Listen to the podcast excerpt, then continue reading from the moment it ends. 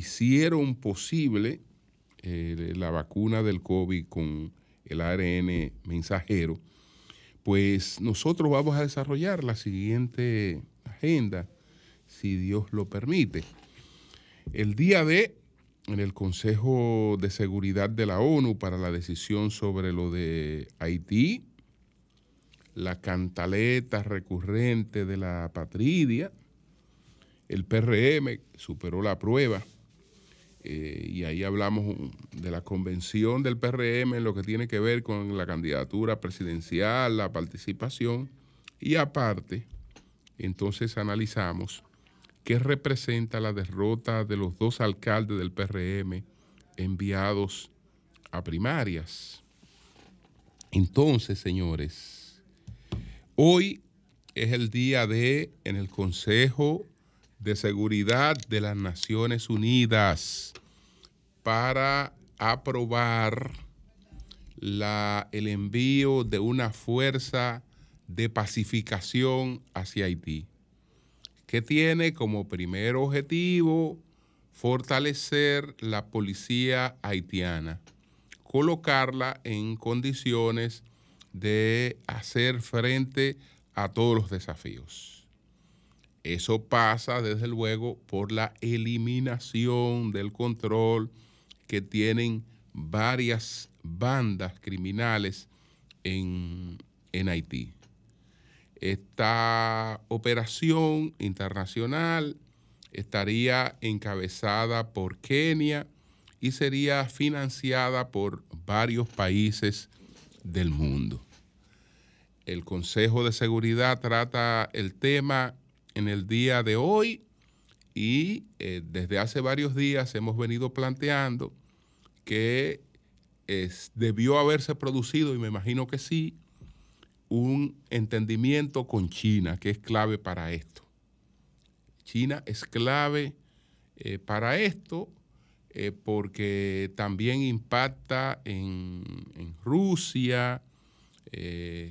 entonces, no hay razones para que China se oponga. No la hay.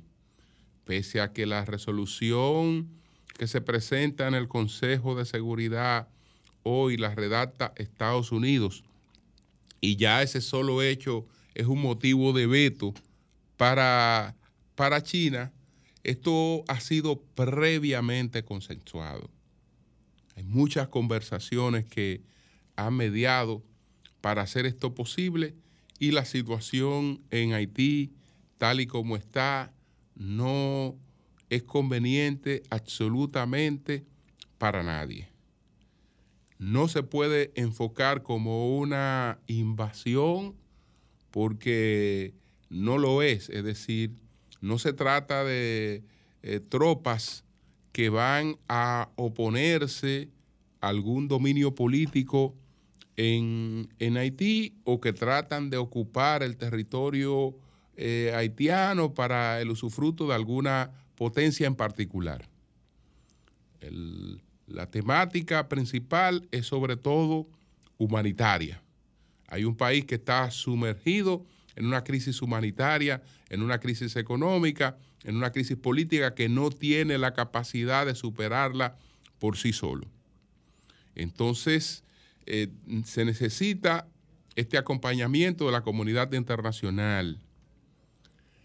Haití, Haití es un canal abierto, la principal base del narcotráfico en la región, porque eh, en, Haití estas, estas, estas bandas viven sobre todo de el narcotráfico.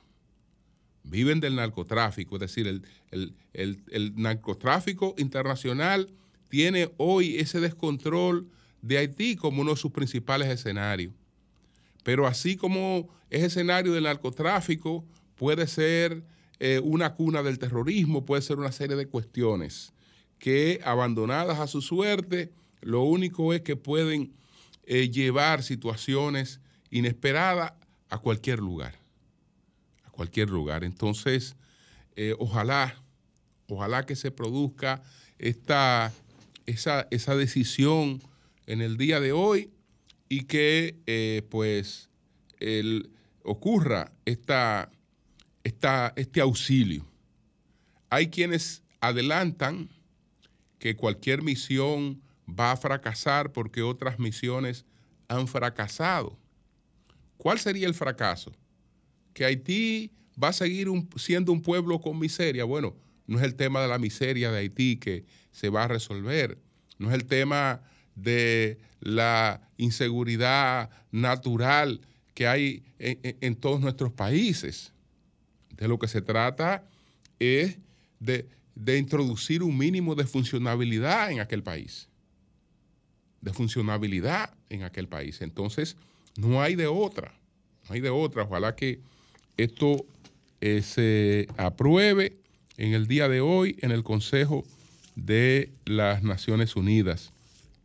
Esta que se discute, se discute hoy a las 4 de la tarde. Las 4 de la tarde el Consejo lo integran 15 países, 5 tienen una característica de permanente y con el veto de uno solo de ellos no hay decisión que salga del Consejo de Seguridad de la ONU. Esperamos que en esta decisión no haya veto, aunque no necesariamente tenga que producirse un apoyo eh, de, todos los, los países. Eh, conexo con eso, hay dos temas. Hay dos temas. Está, eh, pues, la reinsistencia, que es un mecanismo de presión contra la República Dominicana de la Comisión Interamericana de los Derechos Humanos, la famosa SIC, que eh, cada cierto tiempo redita la acusación contra la República Dominicana de la existencia de apatridia, es decir, de personas que no tienen opción a una nacionalidad cosa que no aplica en el caso de los dominicanos ni aplica en el caso de los haitianos. Entonces, eh, ya hemos bregado con eso en, el pasado y ahí lo que la República Dominicana tiene es que mantener la firmeza de sus, de, sus posiciones. Si usted quiere eh, realmente auxiliar a Haití, aprovechemos esto que se va a hacer ahora eh, y busquemos la documentación de una parte de los haitianos, es decir, la forma de documentarlo, la forma de documentarlo para que ellos, eh, los que trabajen en República Dominicana o los que trabajen en otros países, tengan la posibilidad de acceder a un estatus legal, porque el estatus legal eh, tiene que partir de una identidad y la identidad no la puede regalar ni obsequiar eh, eh, otro Estado. No la puede obsequiar otro Estado, sino el, Estado del que usted eh, es, al que usted pertenece, al que usted, al que usted corresponde. Pero no voy, voy a dejarlo de la patridia para, para otro momento, porque ese es un debate que, continuará y del que eh, se hablará, pero eso es, eso es una infamia, eso es una falacia, eso es un chantaje contra la República Dominicana. Un chantaje contra la República Dominicana que quienes los, lo, expresan están conscientes de que reproducen una mentira. Pero de lo que se trata es de llevar a la República Dominicana a algún punto de, eh, de negociación con relación a ese asunto. Para hoy, eh, esto por otra parte, había programada una supuesta presencia del doctor Leonel Fernández en la frontera con su partido político para supuestamente ir a inspeccionar eh, cuál era la situación de la frontera con, con el cierre de la frontera. Yo creo que realmente eso nunca estuvo en los planes de Leonel Fernández. Eso pudo haber sido aprobado en una asamblea, eh, porque eso es una acción de masa, del, del, hombre masa, No es una, no es, esa, esa no es una decisión que se tome de manera racional, sino cuando eh, se trata de decisiones de asamblea. Y ahora resulta que hasta las comisiones políticas, hasta los comités políticos son asambleas, porque tienen tanta gente que ya no son ni comité ni dirección política, sino son asamblea. Y en las asambleas, en las asambleas siempre se actúa de manera emotiva, no racional. Ocurre lo que Gustave Le Bon plantea, el, digamos, el pionero en, la investigación sobre la sociología de las masas, que eh, Gustave Le Bon, plantea que cuando el hombre está en tribu, cuando está en, en masa, cuando está en agrupamiento, pues no importa el nivel intelectual que tenga, sus decisiones no se diferencian del que, de los que tienen menor nivel intelectual. Son iguales porque son emotivas. Emotiva, es decir, solamente una decisión emotiva puede llevar a ir supuestamente de que a una frontera que está cerrada y que todo el mundo sabe que eso crea problemas económicos, pero está cerrada como respuesta a una situación. Entonces, eh, ir eh, a debilitar la posición que está sustentando el país frente a eso, eh, cuando un político tiene muchos escenarios para expresar su diferenciación con el gobierno.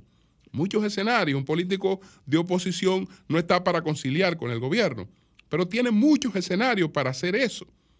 Muchos escenarios. Ahí está la economía, ahí está el tema de la corrupción, ahí está el tema de la eficiencia en las ejecuciones de las obras del Estado. Hay muchísimos temas en los que un político puede establecer su diferenciación como opositor.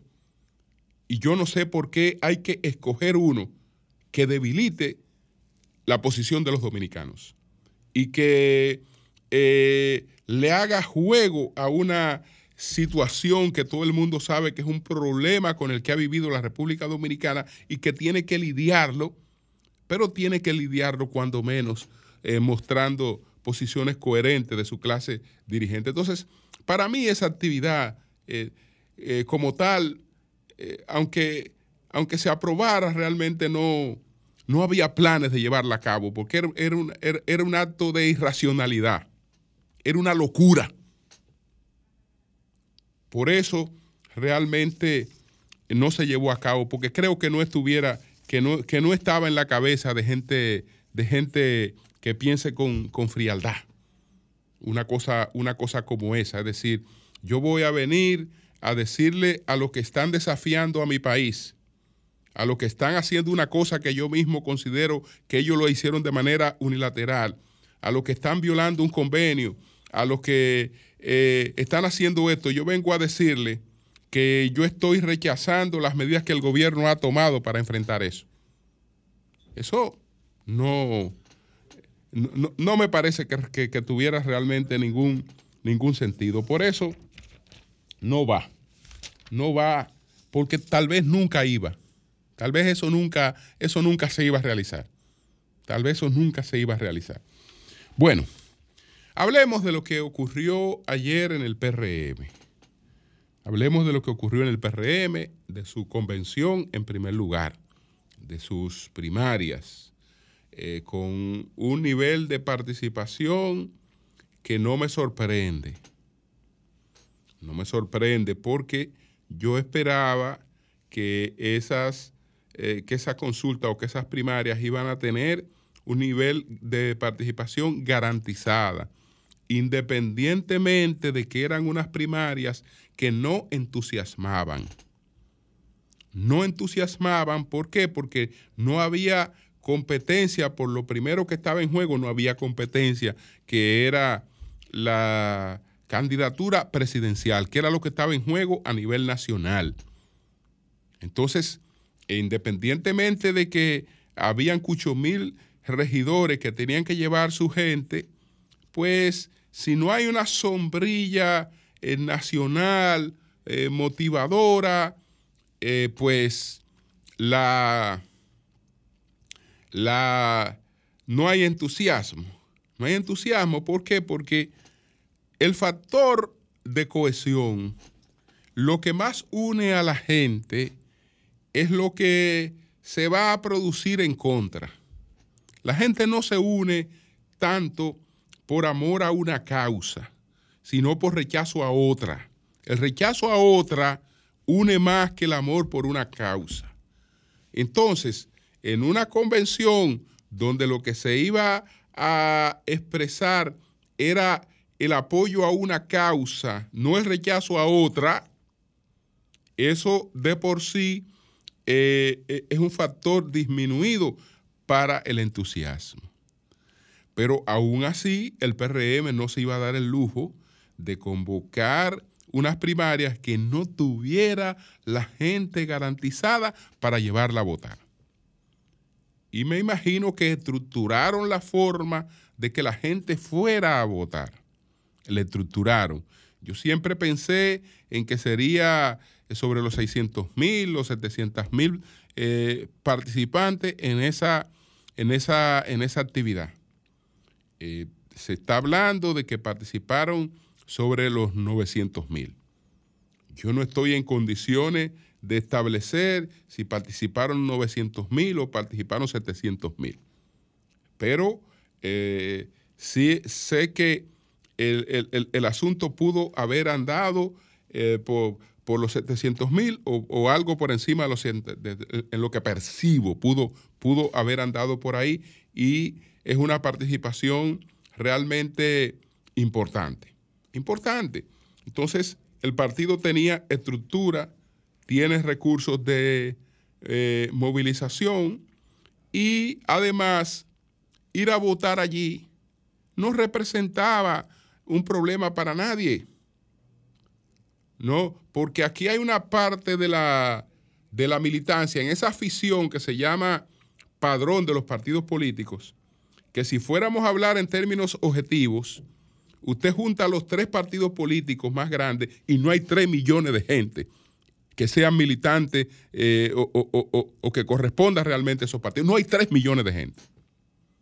Usted puede decir, bueno, cada partido tiene una masa dura que usted le puede eh, calcular que cada partido tiene 200 mil gente dura para ser un partido grande. Pero de ahí para allá las cosas se van flexibilizando de manera tal que en en, ese evento de ayer, en esa actividad, pudieron haber votado gente de otros partidos, pero sin problema. Sin problema, porque hay una confluencia eh, en, en, los padrones y al hacerlo no traicionaban la causa de su partido porque no estaba en juego allí. No estaba en juego, solo necesitaban alguna motivación para presentarse y se presentaban. Entonces, eh, Imagínense usted, ¿ustedes creen que se, que se, que se iban a hacer unas primarias y la cuota de votación eh, por liderazgo eh, y líderes que muchos son funcionarios no estaba previamente establecida?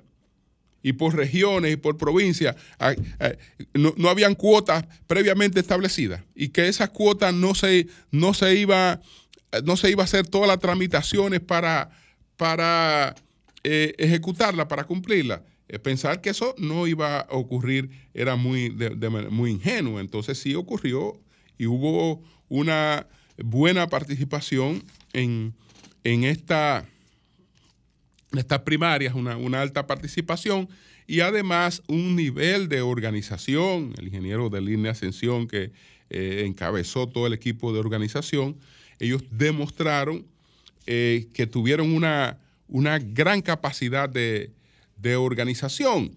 Y entonces eh, las participaciones, las participaciones, creo que el presidente, que nadie dudaba de que iba a sacar un altísimo porcentaje y ha sacado sobre el 90% del apoyo de los que concurrieron a votar, él sabía que y todo el mundo sabía que no era eso lo que estaba en juego, es decir, su, elección. Y que las, los otros que participaron le dieron legitimidad a ese proceso. Ayudaron a ese proceso a tener legitimidad. Entonces, de los que participaron, Guido Gómez Mazara, que alcanza un 5%, ya pues ha reconocido los resultados, etcétera.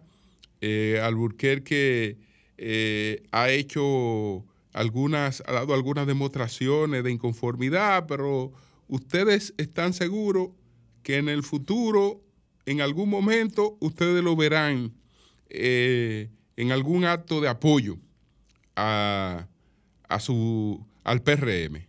Porque eh, tanto Alburquerque como Guido Gómez Mazara saben que cualquier posibilidad política está dentro de su partido, que es que es el PRM, que cualquier otra cosa eh, carece de sentido, ¿por qué disminuirse? Y creo que al participar en, esta, en estas primarias que sabían que no tenían posibilidad, ellos sencillamente lo que estaban era marcando un espacio, marcando un espacio y acreditándose como opositores internos. Eso reditúa eso reditúa apoyo, sobre todo si un presidente que ya ha agotado un gobierno gana una segunda elección, todo el mundo sabe que a partir de la segunda elección también hay cambios y hay mayores inconformidades.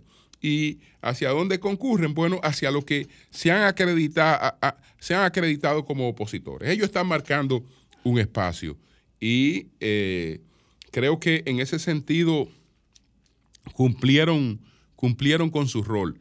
El presidente eh, ayer eh, los mencionó, eh, habló de que ellos tienen espacio, es decir, dio la, el mensaje de que los buscará y de que tratará de que se integren a la campaña del partido. Y él sabe que eso es necesario, porque aquí todos los apoyos pueden ser necesarios. Necesario, muy necesario. Y eh, eh, lo, que, lo, que, lo, que, lo, que ellos, lo que ellos están marcando, eh, Guido que un 5, Alburquerque que un 3, pero eso es sabiendo que no tenía ninguna posibilidad, que no estaban dentro de una competencia. Si la gente hubiese entendido que ellos están en competencia, evidentemente que eh, pudieron haber alcanzado otro, otro nivel de votación. Entonces, en lo que compete a la organización, a la elección, a la participación, yo creo que eh, hay que felicitar al PRM. Decía el presidente, eso sí, presidente, hay que corregirlo, que ha sido el único partido que ha hecho esto. No, no ha sido el único partido que ha hecho esto. Es decir, no ha sido el único partido que ha seleccionado un candidato eh, con el voto de la gente. No, no, no, no. El PLD lo adelantó. Ahora, que en términos legales eso no se llamara eh, primarias, porque no, no eran primarias, pero lo adelantó. Es decir, en los hechos lo mismo. En los hechos lo que ocurrió en el PRM y lo que ocurrió en el PLD es lo mismo. Incluso la que hizo el PLD era más competitiva porque en el PLD había una indefinición de que no se sabía quién iba a ganar hasta que no se contaron los votos. Y, se definió el proceso. Es decir, que eh, tanto el PLD como el PRM han escogieron sus candidaturas eh, presidenciales por el mecanismo de las primarias, eh, en la que abrieron su padrón a la a la militancia, pero la militancia de los padrones de los partidos sabemos que es bastante flexible. Que es bastante flexible porque incluye a una parte de gente que no es realmente militante de, los, partidos, de los partidos políticos. Entonces, muy bien por esa parte. Por esa parte puede decirse que el, que el PRM eh, superó esa prueba. Ahora vámonos a otra parte. La otra parte es la pregunta, ¿qué significa? ¿Qué representa la derrota de los dos candidatos a la alcaldía, los dos alcaldes, que los únicos dos alcaldes PRMistas que fueron a primarias, fueron barridos Es decir, ¿qué significa eso? Entonces hay que verlo en cada caso. Pero lo que ocurrió ahí no será un hecho sin consecuencias políticas. Si ustedes quieren, empecemos por el caso de José Andújar. Empecemos por el caso de José Andújar. José Andújar, pues, eh, enarboló el cambio. Y el cambio en Santo Domingo Oeste era la derrota del, predominio de los Peñas. Entonces, José Andújar desaloja a los Peñas, desaloja a Francisco Peña, eh, que fue el candidato del PLD, del PRD y de, y, de esa, y de esa alianza. José Andújar lo saca después de varios intentos. Después de, de varios intentos, saca a Francisco Peña. Y Francisco Peña ahora viene y le dice a Andújar, devuélveme mi alcaldía y tú me la vas a dar por el mismo partido con el que tú me ganaste y tú ahora tienes que trabajar conmigo para que yo gane. De ahí a, decirle que le besara la mano, no hay, no hay, no hay, no hay diferencia. No hay diferencia. Es decir, eh, en, la posición en la que él, que, él queda colocado es, es una posición eh, difícil, sumamente, sumamente difícil, porque entonces, además, eh, todo esto representa un cuestionamiento a su, a su gestión. La, los partidos políticos también demuestran que no hay ya una firmeza de, militancia, la gente eh, no le importa mucho una cosa como la otra.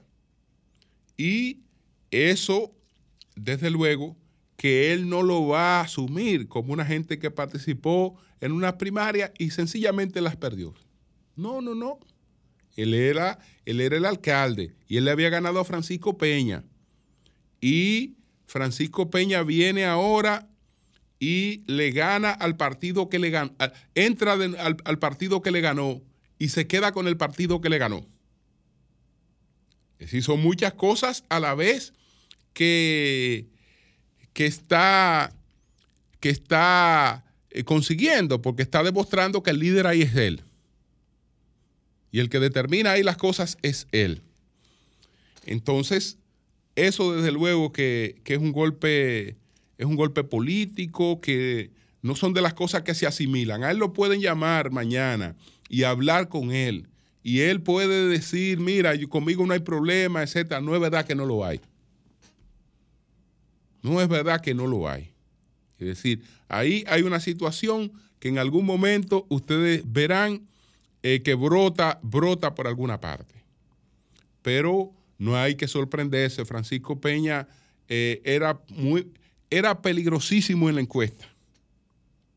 Era peligrosísimo en la encuesta porque hay diferencia entre lo que ocurrió en Santo Domingo Este y lo que ocurrió en Santo Domingo Oeste. ¿Por qué primarias en Santo Domingo Oeste? Bueno, porque si, era por encuesta, eh, sencillamente eso había que entregárselo a Francisco Peña. Francisco Peña tenía más dificultad en las primarias porque se supone que era la militancia del PRM que iba a votar y eh, como él se había ido, etcétera. Bueno, pero él ganó con la militancia del PRM, sacando más o menos el mismo porcentaje que sacó eh, Dio Astacio en Santo Domingo Este. Entonces, ahí está la situación particular de Andújar, que, como decía Víctor, no es una derrota. No es una derrota, es, casi, es casi una humillación incluso inmerecida por parte de Andújar. Pero en la política no es lo que yo merezca o lo que, lo que yo no merezca. La política se nutre de otras, de otras realidades. Bueno, además de la situación esta con Andújar, veamos lo de, lo de Manuel Jiménez. Lo de Manuel Jiménez, bueno, sorpresa no es. sorpresa no es que Manuel Jiménez perdiera, porque no creo que fuera de su equipo nadie esperaba, esperaba que Manuel Jiménez ganara esas primarias. Lo que nadie esperó fue lo que sí ocurrió. Porque todo el mundo sabe que Manuel tuvo serias dificultades, que él mismo se fue entrampando eh, y que su gestión, digamos, eh, perdió totalmente contacto con, con el municipio, es decir, que él andaba por una parte, pero los municipios andaban por otra, eh, en cuanto a las expectativas que tenían sobre, sobre la gestión y que él intentó aplicar su propio programa, su propio librito, pero eh, ya es muy contrario a las tendencias de los tiempos. Estamos hablando que en una época que no hay una sola empresa grande que no vaya a la tercerización. Es decir, aquí busque la empresa la más grande que sea. Si usted quiere, busque Falcon Bridge. Si usted quiere, busque eh, Claro la que usted quiera, busque, la empresa más grande que, usted pueda, que usted pueda imaginarse. Esa empresa no le hable de tener eh, camiones propios, no le hable de tener eh, cosas que no sean tercerizadas. No hay una sola ciudad importante y, y la de Santo Domingo Este es la más grande del país. Que sus servicios no sean tercerizados en el mundo no sean tercerizados, porque como diablo un ayuntamiento puede asumir un parque de camiones, un parque de camiones que después usted tiene que ponerlo eh, con grandes talleres de, mecánica, eh, con, con, grandes talleres de mantenimiento, que, un, que ningún ayuntamiento tiene la estructura para poder administrar eso de manera eficiente que eso nada más se ve bonito el día, el día que lo presentan con plástico, pero todo el mundo sabe que eso es un futuro parque de chatarra. Porque un ayuntamiento no tiene estructura para, para, para poder hacer eso, pero que ninguno lo está haciendo en el mundo. Bueno, pero él entendía que eso podía funcionar. Colapsó eh, el ayuntamiento. En principio colapsó el ayuntamiento eh, por la forma, digamos, disruptiva que él quiso introducir los cambios, el gobierno tuvo que hacerse cargo durante meses del colapso que se produjo con la crisis de los desechos sólidos. Pero aún así él no varió su posición, porque él entendía que lo que él estaba haciendo era lo correcto eh, con relación a, los desechos sólidos. Y la no tercerización, asumirlo de manera directa, tuvo también serias dificultades en la forma en la que eh, afrontó algunas cuestiones. En, algún momento le advertimos que él había sido escogido como alcalde de Santo Domingo Este, que él no era juez, que las funciones de juez son distintas a las del alcalde, que un alcalde tiene pleno derecho a no querer una contratación o a, o a identificar defectos que tenga esa contratación pero que al, hacer eso lo que tiene que hacer es que ir a denunciar eso ante la instancia correspondiente. Toda la falla que él ve ahí, todos los perjuicios, debe llevarlo ante una, a la instancia correspondiente y judicializar eso. No arrogarse eh, la potestad de que son de terceros imparciales cuando eh, se trata de la ruptura de contrataciones entre las partes. Bueno, él tomó varias medidas de esa naturaleza, aunque eso no le importa a la mayor parte de la gente, sí tiene repercusiones lamentables después futuras para, para él. Entonces, bueno, él aplicó su librito y, hizo las cosas como, la, como, como las entendía y no creo que escuchara a nadie que tuviera, digamos, cierta experiencia, porque no creo que ningún asesor municipal le recomendara a él las cosas que él estaba haciendo.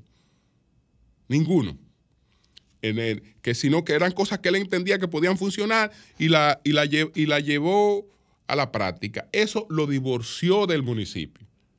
Y la otra parte en, era la parte, la parte política en la que también se sabía que había ciertas dificultades. Pero a pesar de eso, a pesar de eso, usted sabe qué pasaba en las encuestas. Que ninguno de los que sacó más votos que Manuel puntuaba más que Manuel, ni siquiera Dio.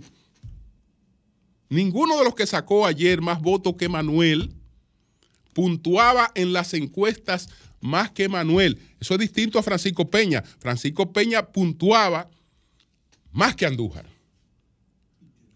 Más que Andújar, pero ninguno, porque en el caso de Manuel, Manuel no fue que perdió de Dio Astacio. No, no fue que perdió de Dio Astacio. Manuel perdió de Adán Peguero. Manuel perdió de Vertico Santana. Es decir, Manuel perdió de todos los líderes con los que compitió. De todos los líderes que compitió. Y Manuel, sin embargo, puntuaba más que ellos. Puntuaba más que ellos y sin embargo, y sin embargo perdió. Que por ahí también, por ahí también se plantea una situación frente al tema de preferencia versus la realidad de la votación versus, versus otras realidades a la hora de la hora, que se pusieron, se pusieron ahí en práctica. Entonces, sin embargo, a la hora de la votación, el que más puntuaba fue el que menos votos alcanzó. Independientemente de todos los problemas que él tenía, era el que más puntuaba. Independientemente de eso. Entonces, ahora, ¿cuál será, cuál será la, la situación?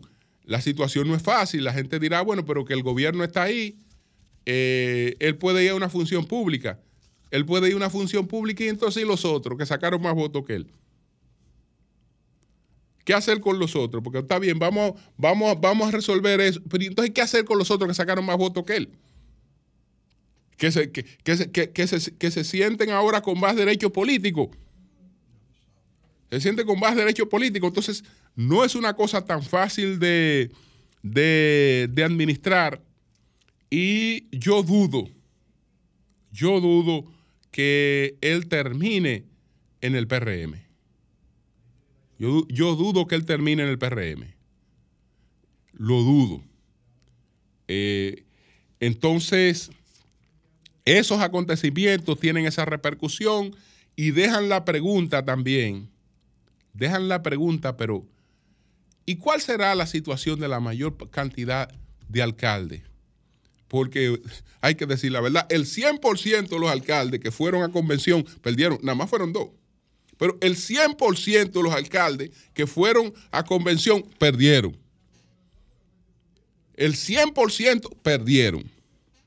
Entonces, ¿qué pasa con la mayoría de esos alcaldes que son repostulados sin, sin, sin, ir a ninguna parte, solamente porque ellos aparecían adelante en las encuestas. Manuel aparecía adelante en las encuestas frente a los aspirantes internos de ellos. Manuel aparecía adelante en las encuestas. Es decir, el, el criterio con el que se cogió a los otros candidatos fue el criterio que se le negó a Manuel. Pero con ese criterio se escogieron los otros candidatos. Entonces, son estos dos los únicos candidatos que estaban en tan malas condiciones que ni siquiera la gente de su partido los quería, independientemente de lo que la encuesta dijeran que era el posicionamiento que ellos tenían. Esa, esa pregunta realmente eh, hoy abre, abre otro horizonte. Cambio y fuera.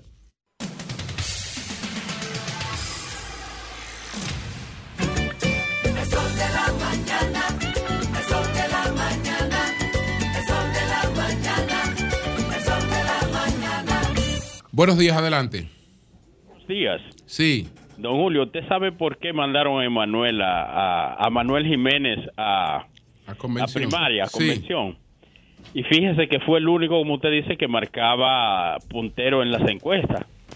El problema es que el partido y el presidente Abinader no lo querían ahí. Eso es evidente, eso lo dice todo. Bien. Buenos días, adelante. Buenos días. Sí, buen día, Julio. Sí, adelante. Josecito de los Praditos, Julio. Adelante. Julio, eh, yo puedo decir con respecto a la, a la primaria del PRM de ayer que eso fue una demostración que hubo para que el pueblo tenga, tenga conocimiento de lo que va a pasar en mayo. Eso es algo que yo eh, me, me, me, sitúo en esa, posible, en esa posición, de que en mayo el PRM va a, a barrer porque tú sabes una cosa de que el voto de, de, de los Estados Unidos, la diáspora, no se computó ahí. Aquí nada más se computó los votos de la República Dominicana. Es decir, que el Luis Abinader tiene garantizada cuatro años más. Bien. Dios le bendiga. Pasen... Buenos días, adelante. Buenos días. Buenos días, estimado Julio. Leo Gómez de este lado. Adelante, Leo. Julio, eh, solamente Jonathan Liriano y el grupo de Manuel pensaban que Manuel iba a ganar en Santo Domingo Este. En Santo Domingo Este todo el mundo estaba claro que el triunfo era de Dio Astacio y Adán y Bertico iban a quedar ahí pegados. Lo que pasa es que una cosa es lo que se ve en la encuesta y otra cosa es la realidad. Sí, pues gracias, gracias. Buenos días, adelante. Buenos días, mi hermano Julio, a ti, al equipo, el Sol de la Mañana, José García de los Jardines del Norte. Con respecto a esa demostración del Partido Revolucionario Moderno, yo quiero, Julio, aparte de felicitar al presidente Luis Abinader, también felicitar al ingeniero Ramón Abulquerque y a Guido Gómez Basada por el comportamiento de ellos y además que ellos son sumamente importantes para las próximas elecciones presidenciales porque ahí es que están los votos para que Luis Abinader se vaya en primera vuelta. Bien. Gracias, buenos días. Buenos días, adelante. Buenos días, Julio. Sí. Le habla Candario aquí de Cabarete, Puerto Plata. Adelante. Julio, aquí pasaba muy bien las votaciones, hubo una alta votación. En Maimón fue en la convención la toalla síndica y pidió también la barrieron. La Oh. barrió Edison Sánchez en el distrito de, de Maimón de Puerto Plata, que es la toalla, la toalla del PRM y la mandaban a convención y, y la barrieron. A los fríos para la casa había tres candidatos también que fueron a convención y ganó Andrés Aybal en los fríos para la casa. Ok, ok. Pase buenos días y felicitándonos a nosotros los PRMistas, que fue una fiesta de la democracia. Eso fue un mandadito que le mandamos a la oposición, un millón y pico de votos. Ok. Pase buen día. Buenos días, adelante. Buenos días. Buenos días, Julio. Adelante. Zeneida Guzmán, Santo Domingo Norte. Adelante. Mira, le hacemos desde la comunidad de Santo Domingo Norte, pero también el país, un llamado a salud pública, que por favor integre una gran comisión para que fumigue y también vacune contra una gripe que anda, Julio. No tanto solo el dengue, hay una gripe mala y todos los niños están llegando a la a escuela con dolor de cuerpo, pero también con fiebre. Ministro de Salud Pública, por favor. Gracias. Bien. Buenos días, adelante. Buen día, Julio. Sí. ¿Cuánto fue que sacan por fin? ¿436 mil o un millón? ¿Cuánto fue? ¿Saben la suma? Bueno, de- se está hablando sobre los 900 mil. Ok, ok. De 3 millones y pico, está bien. Ok. Buenos días, adelante. Buenos días. Buenos días. Buenos días, adelante. Sí, buenos días, don Julio. Adelante. Hay algo preocupante en cuanto a la salud. Eh, el dengue está acabando en todas partes, pero no hay explicaciones en los sectores de, pública, que es lo que está pasando. Sí, Gracias, eso es todo. bien. Buenos días, adelante.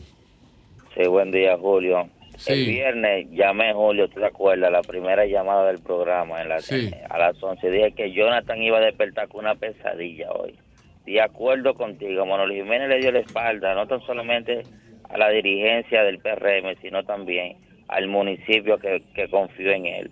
Y no dejó, eh, Manuel Jiménez no llegó con ningún plan ahí en la alcaldía y por eso hoy, a- hoy lo sacaron de, ayer lo sacaron en una convención. Bien. Buenos días, adelante. Buenos días, mi, mi padre Julio Martín, mi esposo. Bueno, dime, dime eso de Santo Domingo Oeste, Jairo.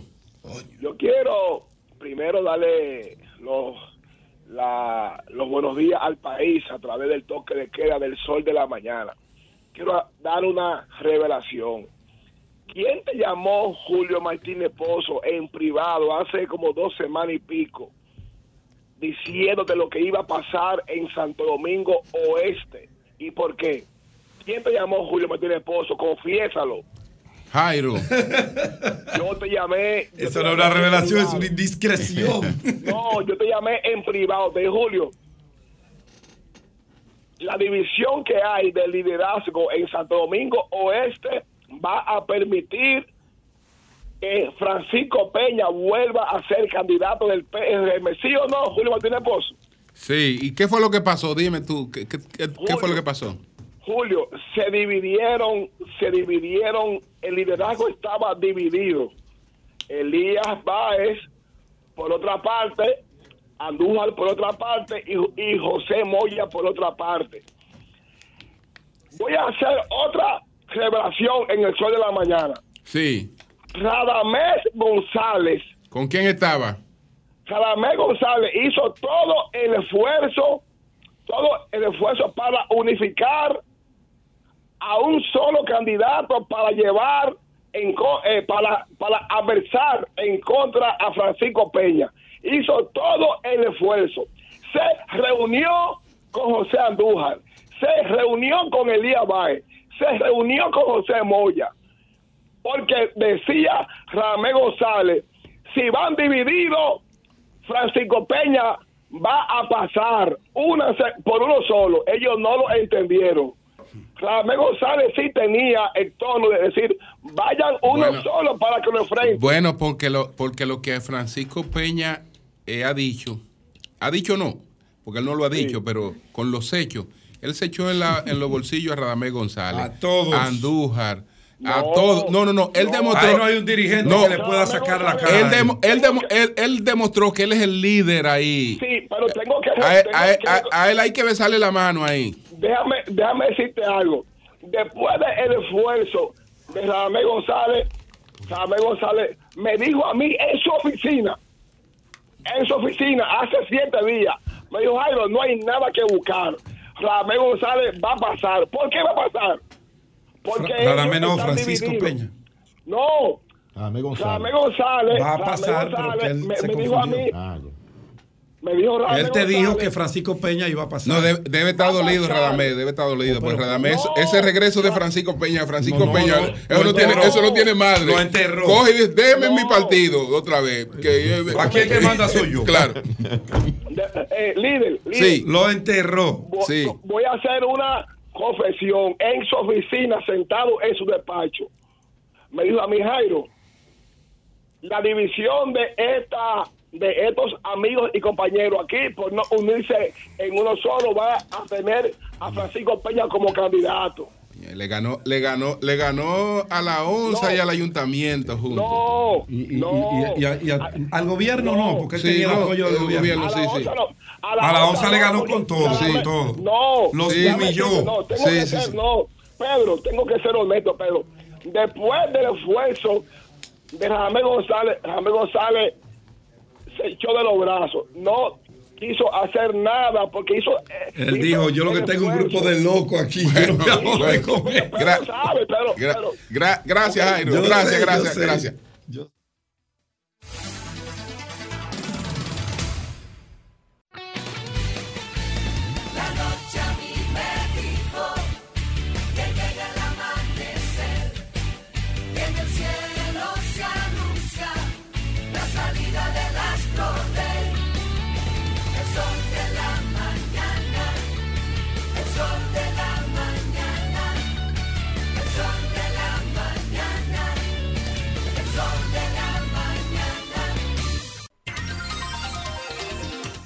De 54 minutos. Buenos días, Pedro. Adelante. Buenos días, don Julio Martínez Pozo. Buenos días, Nayicha Ede. Buenos días, María Elena Núñez, hermosa. Hola, hola, pero antes de buenos días a María Elena, buenos días, Jonathan, que acaba de ser entrada triunfal acá. no, la gente le está esperando. Buenos días, Jonathan. es un deber. Buenos días, Jonathan. Buenos días al equipo de producción. Bienvenida, Denisa, a tu casa, el sol de la mañana, hiciste mucha falta. Buenos días a todo el equipo de producción que compone este maravilloso programa. Buenos días a todos nuestros amables televidentes, radio, escucha y cibernautas. Qué bueno, qué bueno que iniciamos la semana con ustedes. Inicio como cada lunes, eh, tres temas, hablaré de los trabajos políticos que hacemos ya en lo que es la recta final de la eh, precandidatura a la diputación por la circunscripción número 2 del Distrito Nacional. En dos semanas ya esto estará definido, las encuestas están en las calles. Nosotros, bueno, pues no nos detenemos desde que tomamos la firme decisión de salir a construir el partido, desde que tomamos la decisión de presentarnos como aspirante a la candidatura eh, por la fuerza del pueblo, en la demarcación 2 de este Distrito Nacional, sabíamos que teníamos que trabajar, sabíamos que teníamos que ir palmo a palmo, mano a mano con la gente, conocer sus problemas, darle seguimiento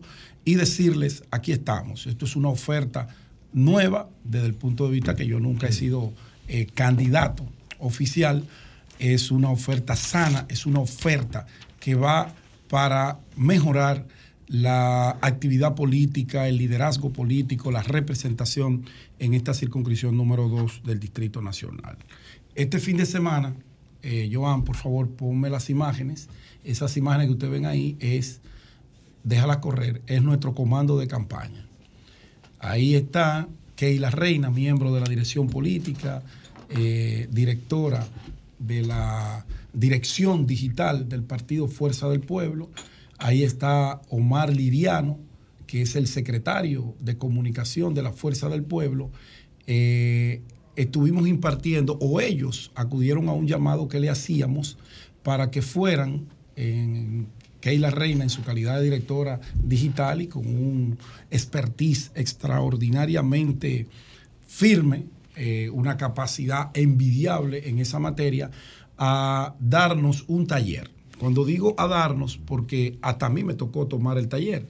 Ese equipo que ustedes ven ahí, ese espacio es mi comando de campaña, o no mi comando, nuestro comando de campaña de todos los miembros de la Fuerza del Pueblo, pero de manera muy especial en esta coyuntura de la gente que nos apoya. Ahí están los coordinadores de la candidatura a diputado de Pedro Jiménez. Ahí están de los nueve bloques eh, políticos que tenemos subdivididos de la circunscripción y ustedes ven que el local que tiene una capacidad para unas 150 personas quedó prácticamente pequeño. Quedó prácticamente pequeño. Le pido disculpas a algunos compañeros que quisieron estar allí, que fueron, pero no había manera de tenerlos a todos. Vamos a seguir dando este tipo de formación porque las redes sociales y su buen uso son una herramienta importantísima para eh, el triunfo y el posicionamiento de un producto, de una organización, una marca, como lo es el caso de la Fuerza del Pueblo. Gracias a Keila Reina, a todo su equipo eh, que la acompañó, para a Canti, a Evelyn, a todos, porque a Omar Liriano, porque de verdad que eh, estar allí, pues nos dio a nosotros eh, una satisfacción especial. Son mis amigos, pero estaban allí en la condición de miembros de la dirección política que tienen una tarea primordial, que es concientizar, enseñar a nuestros compañeros el uso adecuado de las redes sociales. Luego estuvimos el sábado en los girasoles, los girasoles bastante amplios para tú conectar con todos los girasoles, tienen que hacer por lo menos 20 mano a mano, por lo menos de una hora y media cada uno. Eh, hemos hecho ya como unos 6 o 7 de manera particular y con el compañero Omar Fernández y Rafael Paz, pues hemos hecho por lo menos 10 en compañía de ellos. Lo que quiere decir, allá nosotros tenemos una estructura política bastante sólida. Nuestros coordinadores son presidentes de direcciones medias, dirigentes que tienen una trayectoria eh, y una organización y una militancia sin precedentes. Eh, Patricio, Nelfi, Fran, Leo, Madé, Pancho, Jorge Patricio, Wilkin, que fue quien organizó el recorrido del sábado bajo lluvia caminamos Palma Real y una parte de los girasoles y de verdad que yo solamente tengo palabras para decirle gracias Gracias a la gente que nos sigue a través de estos micrófonos, que se identifica y gracias a nuestros compañeros por confiar en, esta, en este proyecto de candidatura, en este proyecto político. Bueno, ¿qué pasó con el PRM? ¿Qué pasó con Manuel Jiménez? ¿Qué pasó con el triunfo del presidente Luis Abinader? ¿Qué pasó con José Andújar? Son preguntas que desde mi óptica le daré mi visión. Usted no tiene que estar totalmente de acuerdo conmigo. Es lo que yo entiendo que ocurrió y por qué ocurrió. Eh,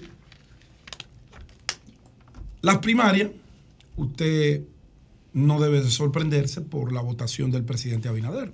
Luis es el líder del Partido Revolucionario Moderno. Luis es el presidente de la República. Luis iba a una convención. Pedro, Pedro, escúchame. Usted puede, maestro. vamos a empezar de nuevo ahí donde tú arrancaste. Volvemos a Porque hay una cosa que me ha dicho Esteban Rosario que yo estoy por caerme. Eh, eh, ¿Esteban el de Santiago? Sí, sí, sí. Un saludo a Esteban, detrás de la noticia. Esteban tiene una primicia. Ay, ay, ay, y es un asunto que si no lo dijera una gente como Esteban. Usted no le creyera. Cualquiera lo pone en duda. Pero Vamos a ver. Dicho por Esteban, uno sabe que Esteban no habla disparate. Así es. Entonces, Esteban Rosario, ¿cómo estás? Gracias, buenos días. Eh, Feliz día para todos ustedes. Eh, espérate un momentito, Esteban. Póngale una primicia ahí, Esteban. Con música, Llovita. Primicia del Sol de la Mañana. Adelante, Esteban Rosario, adelante.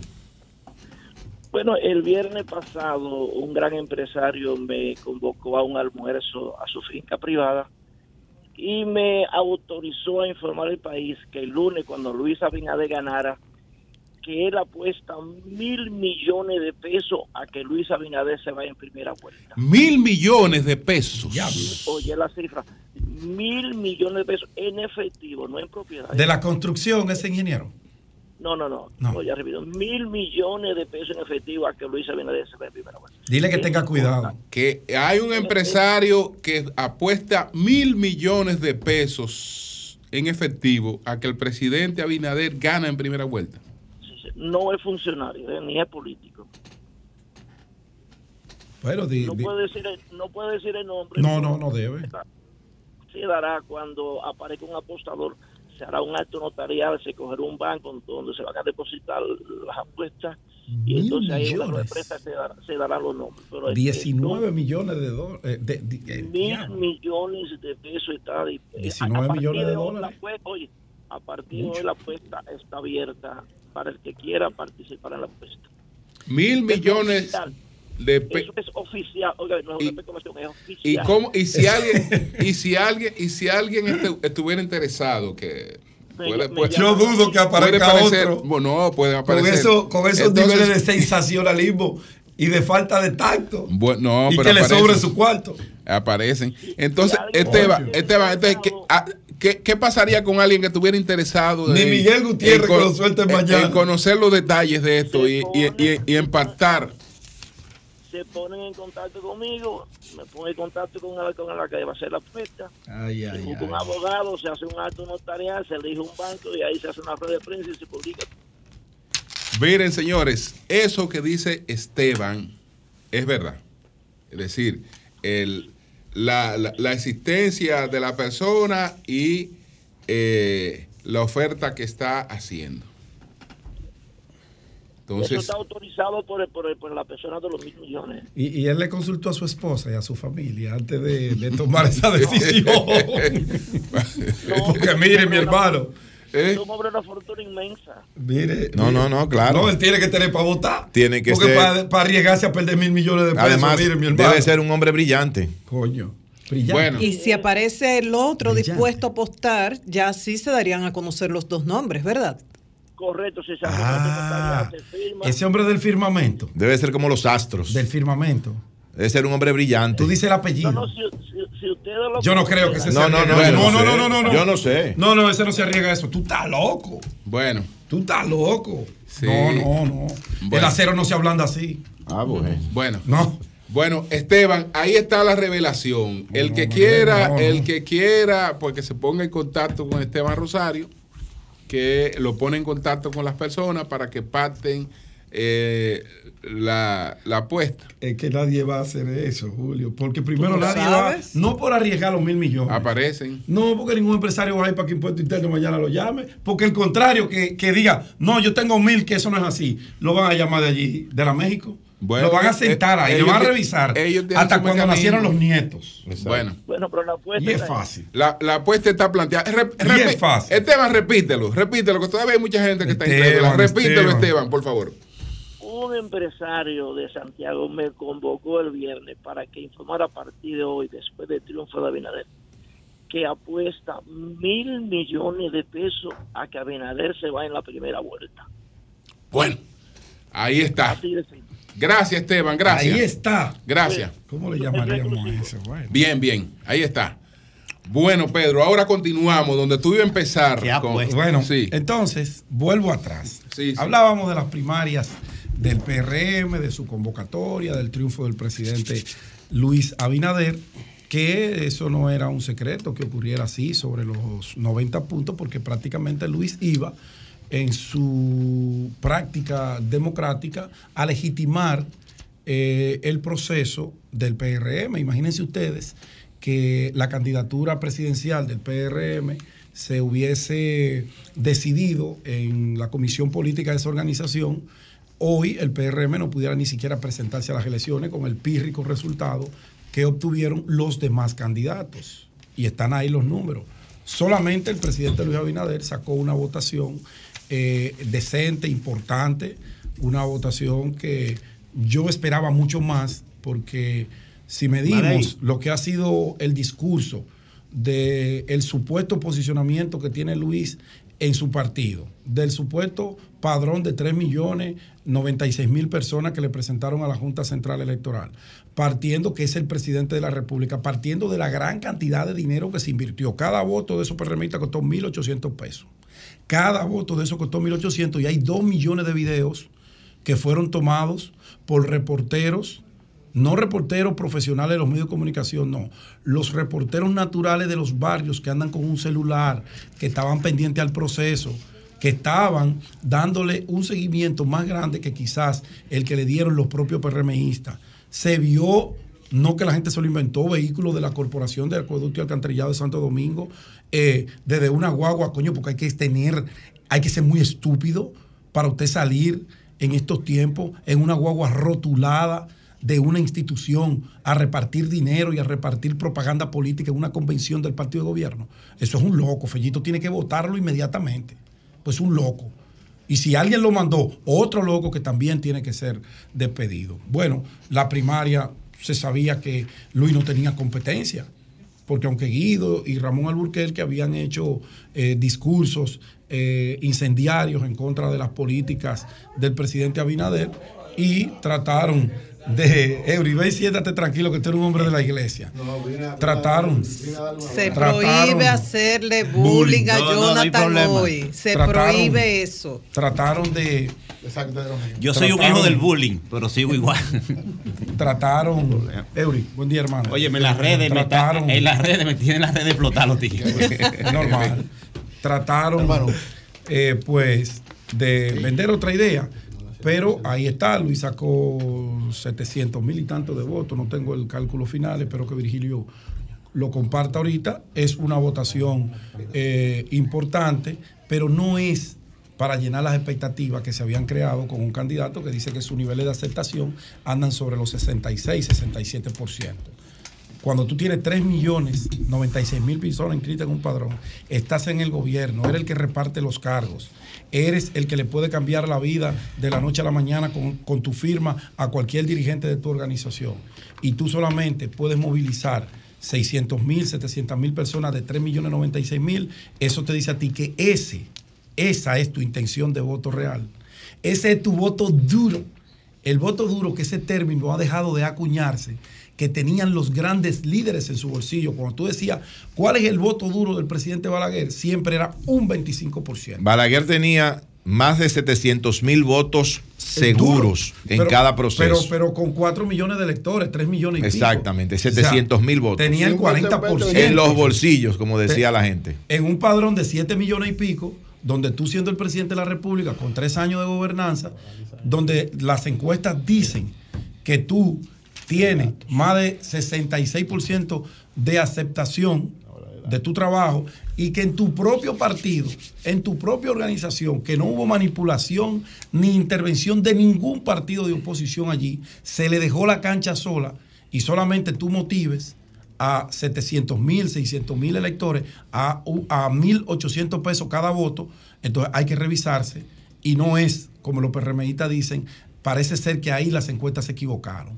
Parece ser que ahí las encuestas pasó lo que ocurrió con Manuel Jiménez en Santo Domingo Oeste.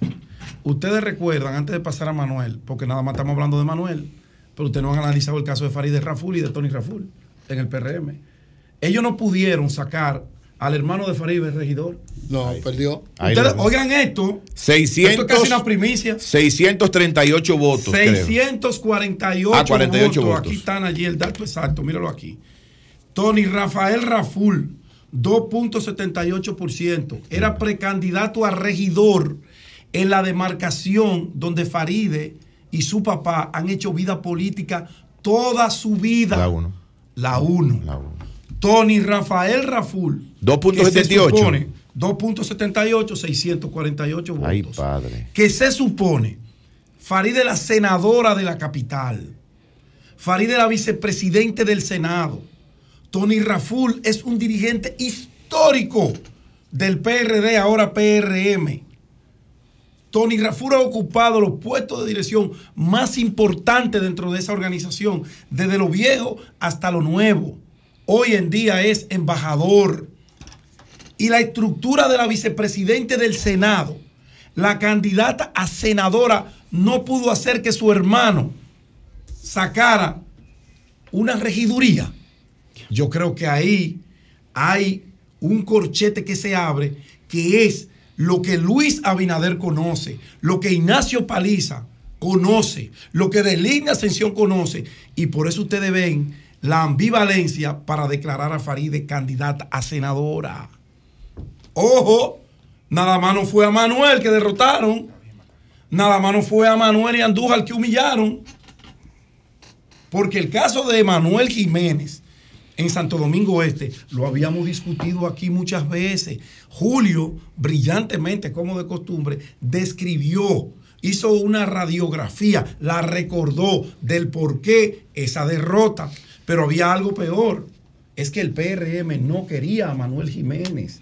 Ni lo querían las bases, ni lo querían los dirigentes importantes del PRM en Santo Domingo Este. Ahí sentado, Jonathan es testigo, que yo hacía hincapié de por qué mandar a Manuel a una convención interna donde las encuestas lo daban a él como puntero. ¿Por qué mandar a Andújar? Que aunque las encuestas no le daban ese gran alto posicionamiento, pero era la persona que le había dado la cara al PRM en las elecciones de mayo del año 2020. ¿Por qué no lo mandó por una encuesta? ¿Por qué decidió llevarlo a primarias? Porque las estructuras del PRM, la cúpula del PRM, no se sentía representada con ellos. Y la manera más elegante de sacarlos era mandándolo a una convención donde en la cúpula estaba segura que los iban a derrotar. Andújar, podemos decir, lo derrotaron. Porque quedó en segundo lugar. Una gestión desastrosa la que ha tenido José Andújar. Pésima, horrible, sin sentido. Porque miren, no ha habido un alcalde más desorganizado que los Peña. Y digo los Peña porque su hijo también fue alcalde, que fue un desastre. Un desastre histórico. De hecho, se fue a vivir fuera del país después. Y los Peña venir y ganarle a un candidato que representaba el cambio. ¿Tú sabes por qué? ¿Tú sabes por qué Francisco Peña ganó?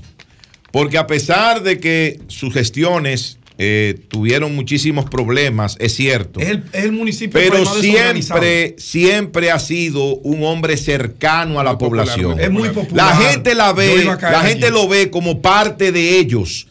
Es un hombre que se mete, se mete en el café de Herrera, se mete por todos esos callejones, va a esas cañadas, cosa que nunca, nunca hacía ni lo hizo eh, José Andújar. Entonces es un hombre popular, es un hombre de pueblo. Que José también es un tipo de pueblo. Pero no, pero no así. José Andújar lo que anda en, en, en, los callejones y en las cañadas. Yo lo conocí así fue. Sí, exactamente. No es, ese no, no es Popi, Buscando otro tema. No, no, no. Yo conozco a José. Nada más para que tú sepas. No, no, es un tipo no de como, No como Francisco no, Peña. No como cual, pero no. No como Francisco José Andújar no es un tipo de trancado. que la gente lo entiende cercano, parte de su familia. Yo ni siquiera evalúo eh, la gestión como parte del fracaso electoral. Andújar no, ahí el PRM se empeñó a fondo para que tanto Manuel como Andújar salieran de la boleta por la vía más elegante posible.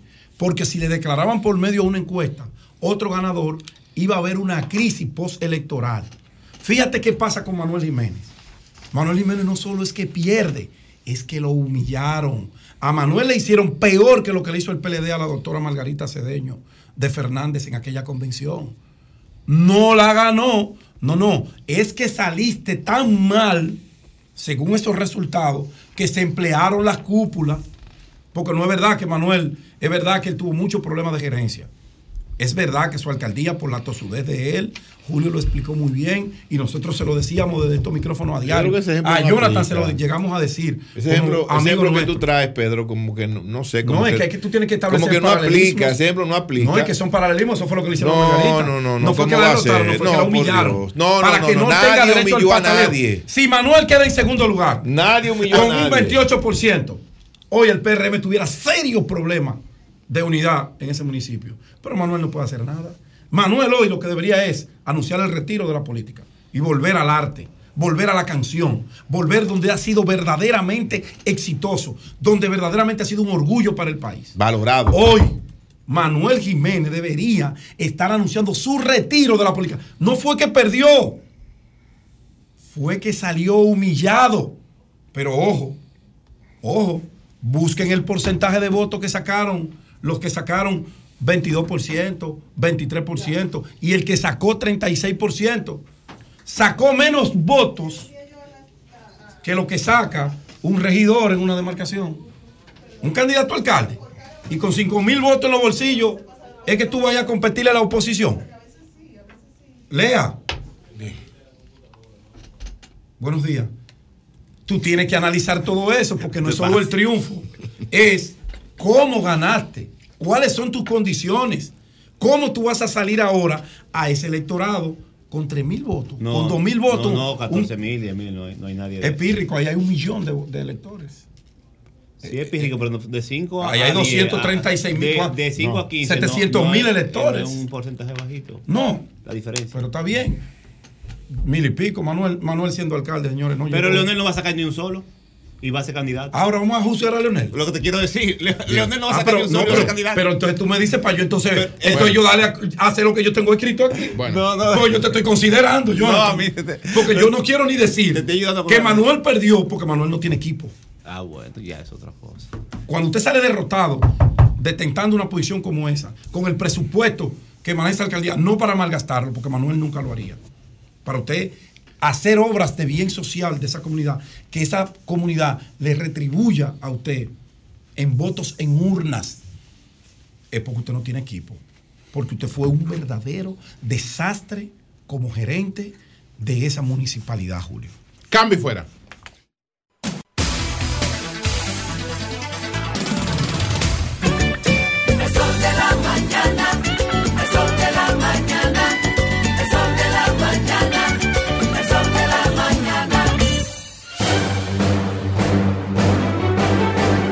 Ahora, un boletín de la gran cadena RCC Media. La Oficina Nacional de Meteorología prevé para este lunes en horas de la tarde aguaceros moderados a fuertes con tormentas eléctricas y ráfagas de viento debido a una vaguada. Por otra parte, con unos 877 mil votos, el presidente Luis Abinader resultó electo como candidato presidencial del Partido Revolucionario Moderno para las elecciones del año 2024. Finalmente, este lunes el Consejo de Seguridad de las Naciones Unidas debatió la posibilidad de enviar una fuerza multinacional a Haití, mientras que algunos ciudadanos haitianos que residen en el país guardan la esperanza de que voten a favor de la resolución. Para más noticias, visite rccmedia.com.do. Escucharon un boletín de la gran cadena RCC Media. Si de algo saben las abejas, es de flores. Hay de todo tipo y para todos los momentos. Lo importante no es solo su color, tamaño o forma, sino lo que hace sentir cada una. Y para esos sentimientos trabajan. Igual que el Banco Central, que trabaja para hacer florecer la economía y que sientas estabilidad. Para ese sentimiento de crecimiento y desarrollo. Para que la primavera llegue a todos los sectores y los planes de muchos den grandes frutos Banco Central de la República Dominicana, trabajando por una estabilidad que se siente. Si tienes fiebre y el cuerpo con dolor, con ronchas y una picazón, eso fue que te picó, te picó el mosquito. Enfermar. Ahora más que nunca, mantén tu hogar limpio con el mejor cloro, Macier. Fíjate bien que el cloro sea Macier. Elimina de tu entorno los criaderos de mosquitos. Unta cloro Macier a toda confianza sobre el nivel del agua de tu barrica y luego tápala bien. Fíjate bien que el cloro sea Macier. Siempre desinfecta con el mejor cloro, Macier, libre de mercurio. Macier. Dominicano como tú. Sol 106.5, la más interactiva. Una emisora RCC Miria. A peso el millón, a peso el millón. Ahora en Superquino, un peso es un millón. Todos los días, no te pierdas eso. 25 millones por 25 pesos. Y hay mucho más. Además de los 25 millones que ganas al acertar 10 números, oigan la bulla. También ganan los que aciertan con 9, 8, 7, 6 y 5. Y si no pegas ninguno, ganas 80 pesos por cada 25 pesos jugados. Super Kino de la ISA, el único juego que si te pelas, ganas. Pregúntale al cónsul. Una presentación de la Embajada de los Estados Unidos y RCC Miria. ¿Cómo subo los documentos a mi caso de residencia? La mayoría de los casos de residencia del año 2020 en adelante son electrónicos, por lo que los documentos requeridos deben ser escaneados y subidos a través de ceac.state.gov corta slash ceac slash. Para subir los documentos requeridos de su caso, debe presionar Documents y luego seleccionar la pestaña según el tipo de documentación. Affidavit of Support o Civil Documents. Deberá subir los documentos desde el navegador y presionar Upload. Finalmente, haga clic en Submit Documents. Esto se refiere con todos los documentos requeridos, confirmando que haya sido enviados y su estatus sea submitted. Cada documento debe escanearse como archivo separado. Los documentos de múltiples páginas deben escanearse como un solo archivo. Los casos más antiguos requieren envío de documentos impresos a través de mailboxes, etc. Para más consejos consulares, síguenos en Twitter, Instagram y Facebook, arroba Embajada USA en RD. Escuchaste un servicio de la Embajada de los Estados Unidos y RCC Miria. La noche a mí me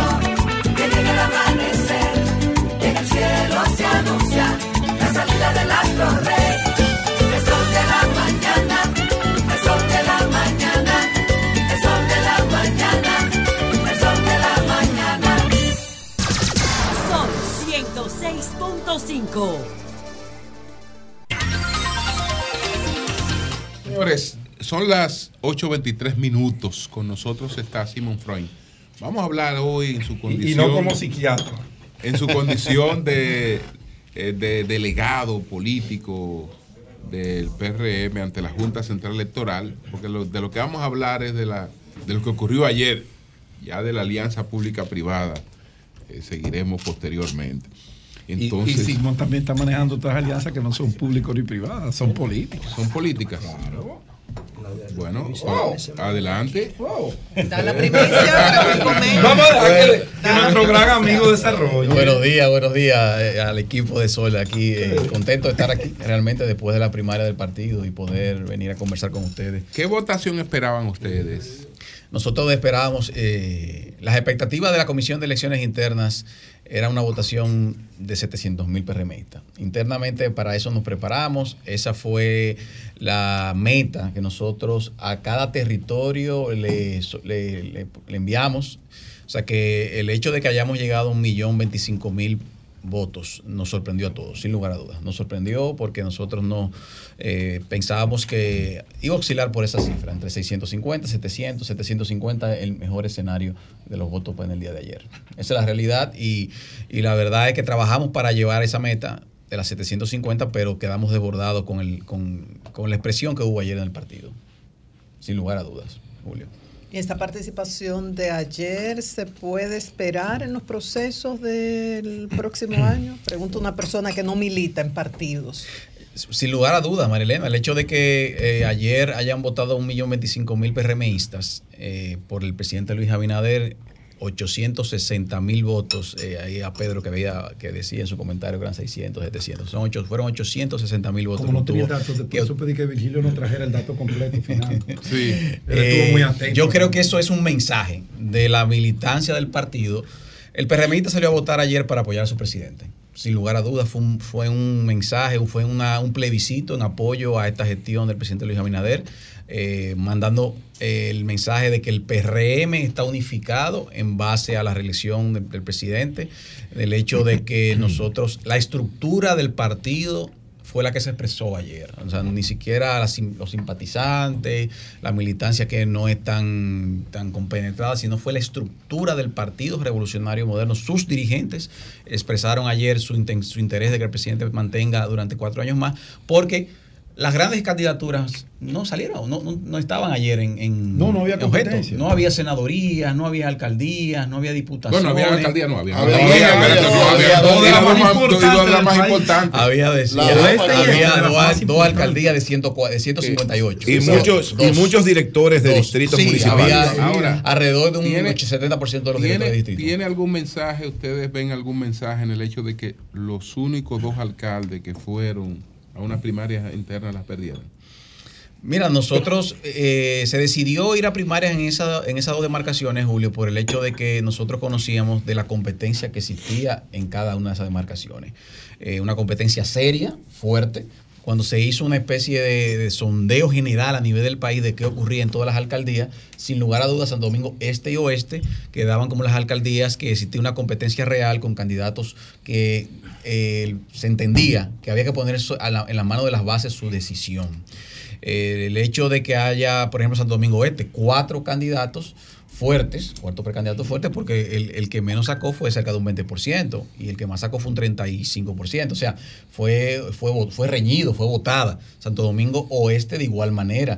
Eh, tenemos, por ejemplo, a- el, el último, el candidato José Moya sacó casi un 16%, que muchas personas ni siquiera lo conocen, pero es un dirigente de muchos años del Partido Es hermano Revolucionario de, de Moderno. ¿es hermano de Gori? No, no, no, no, no, no, no, no es hermano de Gori. Es un dirigente histórico de Santo Domingo Oeste y sacó 16% con, con caso de recurso también. O sea, nosotros sabíamos que había que llevar a primarias esas dos demarcaciones porque también se requería la movilidad del PRMista en esas dos demarcaciones. Santo Domingo Oeste te- necesitábamos mandar un mensaje de que el PRM está activo y Santo Domingo Oeste de igual manera. Y por eso se decidió las primarias en esas dos demarcaciones. No hay ningún, con ningún objetivo de querer destronar a un alcalde, o no, no, no, para nada, ningún, nada de eso, sino simplemente que se expresaron los PRMistas en esos dos lugares en los cuales había competencia desde el Y el principio. hecho de Se que conversó, solamente escúchame, se... se sí. conversó inmediatamente con, con estos aspirantes, los organizadores hablaron con ellos después de los resultados. No, bueno, que yo conozca todo en el día de ayer. No sé si, si hubo, si ha habido, si ha rápido. comunicación con ellos. No sabría decirte De- si tal vez el presidente del partido o el, o el comité o el presidente de la comisión de elecciones internas.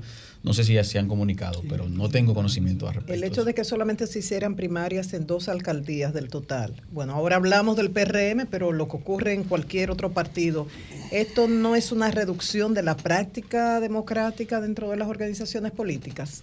Bueno, desde afuera. eh, bueno, Hay que preguntarle a las otras organizaciones políticas. Pero No, porque Oye. Virgilio. Virgilio, en mi pregunta dije, tal cual ocurre en otros Sí. partidos, pero ahora estamos hablando del PRM porque la actividad de ayer fue Claro. del PRM. PRM, no de otro Pregunta a María Elena como ella quiera y mi invi- nuestro invitado responde como él quiera. Por mi casa eso le dicen Siempre boche. boca. Por mi casa eso le dicen boche. adelante. Por mi casa. Sin lugar a dudas, No, no, el- no. las primarias, las primarias son el mecanismo idóneo para que las bases de los partidos se expresen. Eso nosotros lo, yo, yo estoy convencido en eso. En la dirección ejecutiva se discutió mucho cuáles eran los, los espacios que iban a primaria.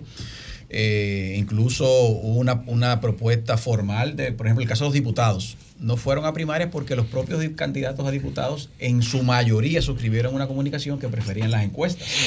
Eh, en el caso de la presidencia de la República, el propio presidente Luis Abinader de- de- nos comunicó que si no era por, por primarias, él no, iba, él, no, él no iba a aceptar la candidatura. O sea, los partidos tienen que revisar el hecho de que los procesos democráticos son necesarios, son importantes. Las primarias eh, validan, legitiman eh, la, la- la candidatura sin lugar a dudas. No es desmeritando otros métodos de elección, como las encuestas, las convenciones de delegados, convenciones de militantes, que también son, son interesantes ejercicios democráticos. Pero las primarias, eh, la, ley de la ley de partido así lo estableció, fueron todos los actores del, del país que en ese momento establecieron que lo que queríamos era primarias que organizadas por la Junta, para que nosotros tuviésemos más confianza en los procesos, que eso, esas situaciones que se daban anteriormente de conflictos internos cuando la- or- las convenciones eran organizadas por los partidos no se repitiesen, por lo cual yo creo que nosotros debemos abrazar en gran medida el, el método de primaria. Y el PRM, a pesar de, como tú dices, Marilena, de que muchas candidaturas no fueron elegidas por primaria, creo que dimos un mensaje ayer eh, contundente al país de que nosotros eh, somos el único partido que hizo primaria. El único partido que hizo eh, eh, primaria. eh, O sea, eh, eh, primarias sí, como tal. No, no, primarias como tal. Ahora, una votación donde participó la militancia del partido, el. PLD la hizo en octubre 17. Con la consulta popular, donde votaron 502 mil militantes Pero no cuenta, del no Partido de la Liberación no ley, Dominicana. esa- sí cu- cuenta, porque cuenta. está ahí el proceso y la Junta facilitó los centros y los facilitó los, los Eso no equipos. cuenta. Ahora fines- es importante dejar No, no es sobre ilegal, claro. el imaginario colectivo que las organizaciones de la oposición no se sometieron a primaria por el costo económico que eso tiene, que esos partidos no tienen. Con No, no, no, Pedro. Entonces no, no, no, preferimos. Pedro, No, no, no, porque la Junta tiene presupuestado, tiene dentro su presupuesto establecido. Cada partido tiene su Pedro, propia realidad. No, hombre, no. El gobierno Están como el pintor, que están agarrando de la brocha. Se están cayendo y agarrándose de la brocha. Sí, yo veo que sí. Pedro, corrijo algo, corrijo algo ahí, señor. El- PLD y la Fuerza del Pueblo reciben los mismos recursos que el PRM. Gobierno. No, no, espérate. ¿Tú viste El de montaje, la CAS el en la montaje, el montaje de las primarias, Dios, el montaje de las primarias del día de ayer es financiado alrededor de un 70%, Seguro. 75% por, el, por la Junta Central Hay Electoral. 500 videos aquí. No, no, Así es. que te dicen lo contrario. Pero que Eso financiado por la Junta, Pedro, porque es un presupuesto de la Junta. Eso es, Pedro. eso es. Si tú tienes alguna denuncia de utilización de algún tipo de recurso, tú la traes, pero no de forma irresponsable, A los Pedro. otros, No de forma irresponsable, Pedro. Pero- Porque tú quieres traerla de forma irresponsable. Que hablar de un vehículo, de una vainita. No, hombre, Dios. Tienes que aprender a Pero, escuchar. No, y ustedes hacer un juicio de valores. El 75% por la Junta. Sí, sí, sí, Hagan- sí. Hagan lo que ustedes tengan que hacer. Bueno, ¿y qué tú quieres que le crea? Bueno, si tú opinas algo diferente, se Pero lo vamos a buscar. No, díselo. No, pero también- pero, pero, pero- estoy diciendo con todo pero respeto yo- a mi yo que- yo creo que hoy el Pero día- Simon sabe Mira, que semánticamente es así, pero en la práctica. yo creo no. que en el día de hoy, de Nosotros verdad- hemos ido a dos millones de convenciones. Pedro, yo creo, que en el día, yo creo que en el día de hoy, antes que José pregunte, yo creo que en el día de hoy, la, mi recomendación, mi consejo a la oposición, en este caso a la fuerza del pueblo. No, es que, no, tú te lo puedes ahorrar. ese no, no, pero es que. No, eh, pero señores, pero reciban, sean humildes. Sí, sean No, no, humildes. él le está regalando Es que un nosotros no fuimos a con- a convención Pero ayer. Pero pero- evalúenlo pero- después. pero el consejo- un Pero consejo ustedes que- duraron 20 años en el PLD sin hacer ningún tipo de pero primaria, sin hacer ningún tipo de primaria, sin hacer ningún tipo de convención, bajo el adelante. tema mecánico. No, pero es que no Y, cuando hicieron una con Danilo, Danilo dijo que el Estado lo aplastó. No Bueno, pero ya no quiere consejo. El Estado lo aplastó, tu líder lo olvidaste el No lo aplastó. 19, olvidaste el 19. Pero quiero dejar claro, Señores, estamos en un caos. Ah. Porque no quiero que se quede en el imaginario que la oposición no fue un proceso convencional porque está débil. No. Cada partido escoge Ok. el método que le convenga. Y está bajo la sombrilla. Y dispuesto a escuchar el consejo. Dispuesto a escuchar el consejo. adelante. Bueno, Ahora se lo va a dar con toda la respuesta. Sí, que te lo va a dar. Sí, que sí, que le dé el No, no, consejo. pero él se lo va a dar la pregunta José. Adelante. consejo. Adelante. Yo, yo, yo decía aquí el viernes que eso iban a ser básicamente los resultados. 90-10, tipo buscando lo de. Lionel y Danilo en el 2007. 90-10, porque es el mismo patrón. O sea, yo estoy observando, lo estoy diciendo hace meses, que el PRM y el presidente Abinader están siguiendo el mismo patrón del PLD sin escándalo. O se están cuidando, pero la parte de la eficiencia electoral y de gestión le están reproduciendo de una manera increíble, incluyendo el proyecto ese de tránsito. Es una cosa increíble, siguiendo el mismo patrón y están evitando los escándalos. Y yo pienso que eso es positivo, eso es benchmarking. Sin embargo, la disidencia, esa, esa relación 90-10, aquí yo le veo matices de diferenciación. Ah, me parece que fue muy cualitativa. Más que cuantitativa, pero una, una, unas cualidades que se expresaron firmemente. Yo no conozco a la señora Delia, no, no sé, nunca la he visto, pero a Guido y a Ramón Albuquerque sí los conozco bien, públicamente hablando. Y son tipos cualitativos. Y eso se expresó ayer. Ah, tienen una característica que ninguno de los dos forma parte del gobierno. Eh, Danilo renunció para enfrentar a Lionel, pero Danilo era el cuerpo y Lionel era la cabeza. Danilo era el que tenía toda la estructura y de 10 nombramientos Danilo otorgaba 8. Entonces, en este caso, de este tipo de disidencia, que sin formar parte del gobierno, quizás sin beneficiarse de las estructuras gubernamentales, que ahí es que quiero llegar. Sea, Danilo estaba en la, Danilo estaba enfrentando a Leonel con el gobierno de Leonel. Pero recuerda que todos los funcionarios de Danilo. pero pregunta, eso la- a la ¿Qué pregunta, ¿Qué por favor. ustedes van a hacer? Voy. Sí. ¿Qué ustedes van a.? Tenía que contextualizar. No, tengo que contextualizarlo porque eso no es fácil Perfecto, entenderlo. pero la- ¿Qué ustedes van a hacer con esa disidencia cualitativa de Guido y de Alburquerque? ¿Van a tratar de integrarla o la van a, la van a ignorar? ¿Qué, ¿Y qué tú, Simón, como dirigente Claro. político, piensas que debe hacer el PRM con esa disidencia tan cualitativa que vimos ayer? Mira, José, el hecho de que a tres años de gobierno y, y que en todos los gobiernos de la República Dominicana no se puede satisfacer la totalidad de la militancia o de los simpatizantes del partido, que el 91% de la militancia del partido haya expresado su apoyo al presidente, es algo que debemos tomar en cuenta. O sea, 5% sacó Guido Gómez, 2 Ramón y 1 y punto y pico Delia, que es importante. Son Muy, cifras. muy para el cifras- oye, son para buenas- el sistema electoral dominicano, buenas- 5% es una son- mayoría. Son buenas cifras. ¿Estoy oyendo? Sí, es sí. una Ah, mayoría bueno, para es el correcto. sistema. Son buenas cifras. Eh, yo creo que lo primero que tenemos que, que comprender, de que como tú acabas de mencionar, un presidente internamente yendo a validar su, su, su- su apoyo ah, dentro de su organización eh, es una expresión primero de ejercicio democrático y también de respeto hacia sus demás compañeros aspirantes. El presidente ayer los mencionó por su nombre en su discurso, les dijo que estaban abiertas las puertas para integrarse a su campaña. En el caso de Guido Gómez Mazara dio una, una muestra de madurez en el día de ayer, en la noche de ayer, dio una declaración en la cual reconocía el triunfo y establecía que seguía, seguiría eh, luchando por lo que él pensaba, por lo que él creía. Lo que corresponde ahora es, sí, como tú dices de todas luces, es sentarnos con esos compañeros, integrarlos a los equipos de campañas, buscar la manera en la cual ellos se involucren de manera directa. Recuérdense, señores, que eh, Guido Gómez Mazara apoyó al presidente Luis Abinader en el 20, fue, le hizo una actividad suma- eh, muy importante, trabajó. Claro, hay una insatisfacción siempre por parte de un, de un electorado. No, y el Burkel que también apoyó a Luis también, de- muy, de manera muy. O sea, determinada. hay una satisfacción, pero una sati- satisfacción en este momento de 8% sobre un 100. Yo creo que eh, eh, lo más importante es que tenemos que recalcar la fortaleza de la candidatura del presidente, que 91% de los PRMistas lo apoyaron. Entonces, ahora hay que buscar ese 9%, o ese, eh, sentarlo con nosotros para compactarnos como un solo cuerpo. Estamos, aquí no podemos a ninguno desdeñarlo, a ninguno subestimarlo. Es importante, todo aquel que participó, que tuvo la valentía de enfrentar a un presidente en turno, te- sin lugar a dudas, es un dirigente de valía que tenemos que nosotros montarlo en, los equipos de campaña y en las estructuras. Y de igual manera, ¿por qué no? Hasta en la misma estructura de gobierno, en el caso de que así se considere necesario. Simón, el, el PRM en la capital está en unas discusiones con Guillermo Moreno, que posiblemente sea el candidato a senatorial. No, a Farideh no No, le no hacer sabe eso. Eh, sería, sería el candidato Pero a senatorial. bueno, pero incluso... Una, una candidata que no saca un regidor. Pero escúchame, déjenme hacer Bueno, la pregunta. son dos Pero gente diferente, inclu- Pedro. Pero déjeme hacer la lo pregunta. Entonces lo- le pregunto, porque está lo de Guillermo Moreno. Pero ya he empezado a hablar de otra cosa. eh, si lo de Guillermo Moreno eh, colapsara por las exigencias que está haciendo Guillermo Moreno. Si eso colapsara, entonces eh. se está hablando incluso de eh, tratar de convencer a David Collado de que se de que venga como candidato a senador del Distrito es fácil. Nacional. Y es Entonces, fácil. entonces, ¿qué es lo que pasa con Faride? ¿Cuáles son las reservas que ustedes tienen con Faride en la capital? que pasa? Que están buscando No, una candidatura senatorial. No, pero Julio, nosotros no tenemos reserva con Faride.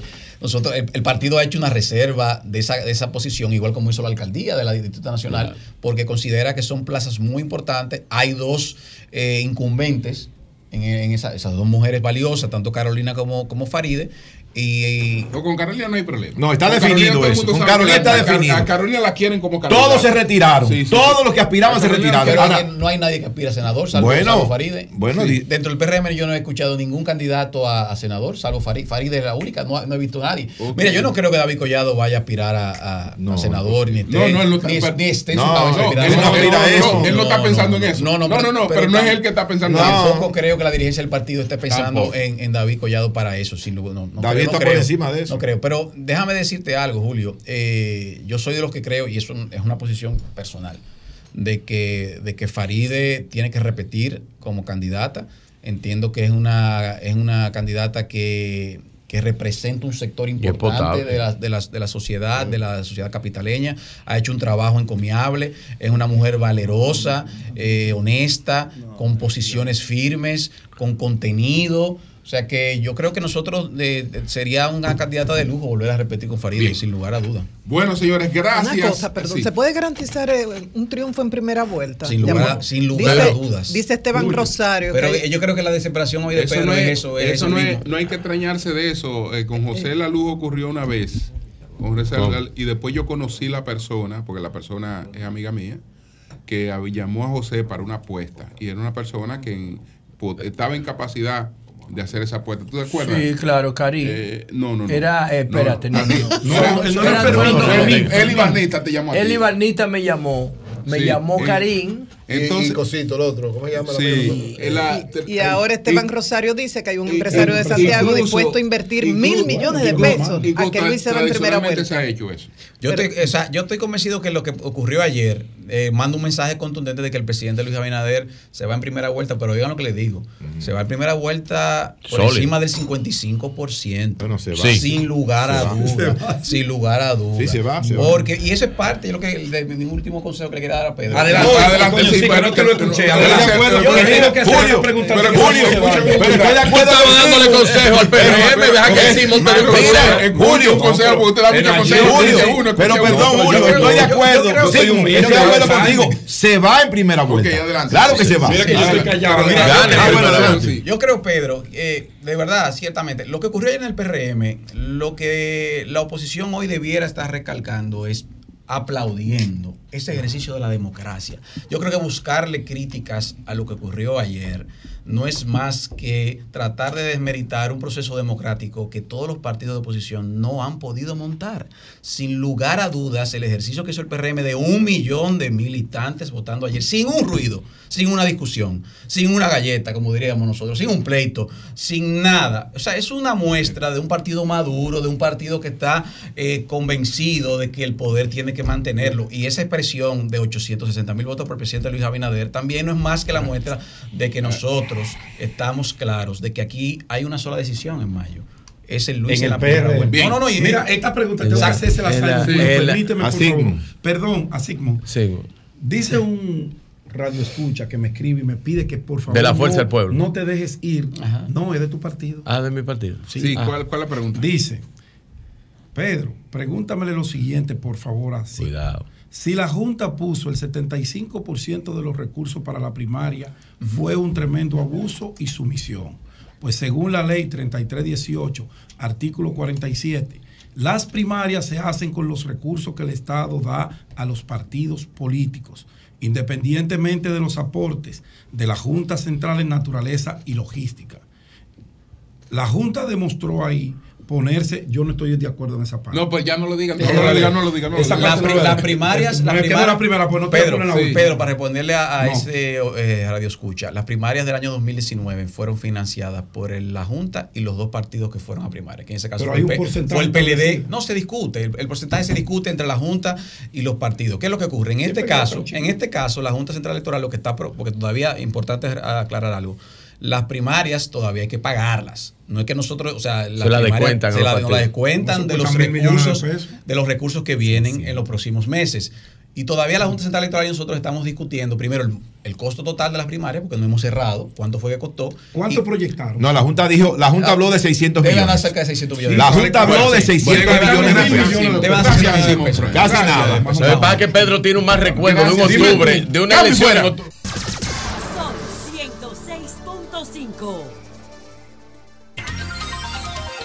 8.49 minutos. Buenos días, José, adelante. Bueno, gracias Julio. Eh, saludos a todos y feliz inicio de la semana.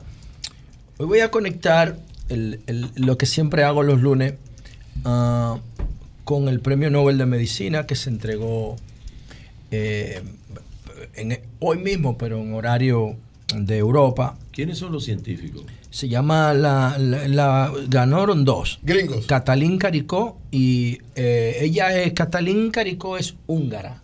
Húngara. Y un norteamericano, que los norteamericanos son líderes mundiales Nobel, lo ganan casi todos. Y entonces este se llama Drew Weissman, que es inmunólogo, es gringo, es norteamericano.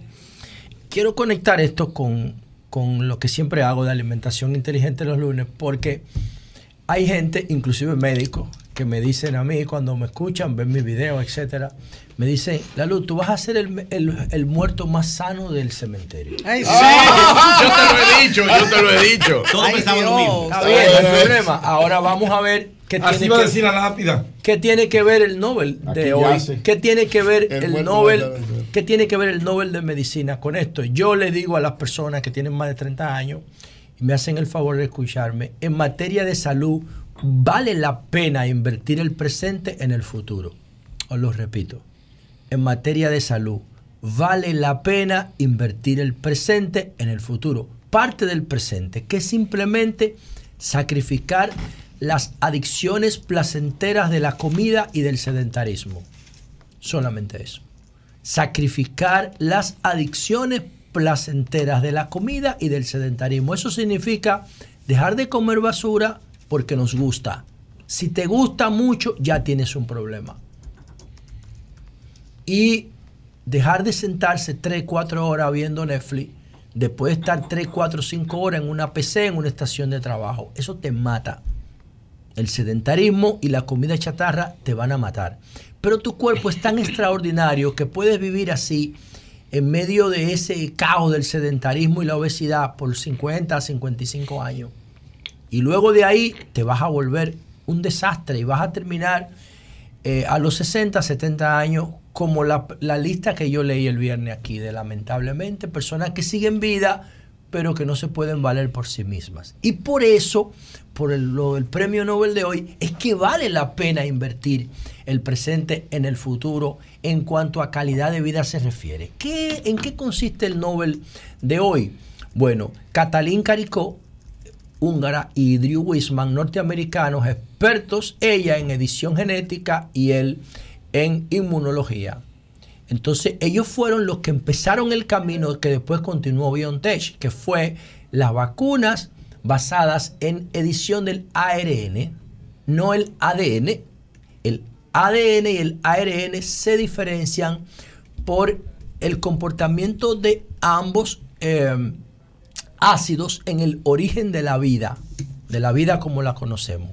Antes no existía ADN, porque las células no tenían, no, la membrana de la célula no estaba... Áci- Ácido desoxirribonucleico. No, el, ADN, el ADN se llama ácido ribonucleico. Ribonucleico. El ADN se llama ácido Es el que desoxirribonucleico. dije, ADN. Sí, pero antes del ADN, que no es el caso de ahora, sino el ARN, El ribonucleico. exacto, la claro. célula no tenía la membrana, no tenía la membrana protectora y el ARN jugaba el rol de ADN.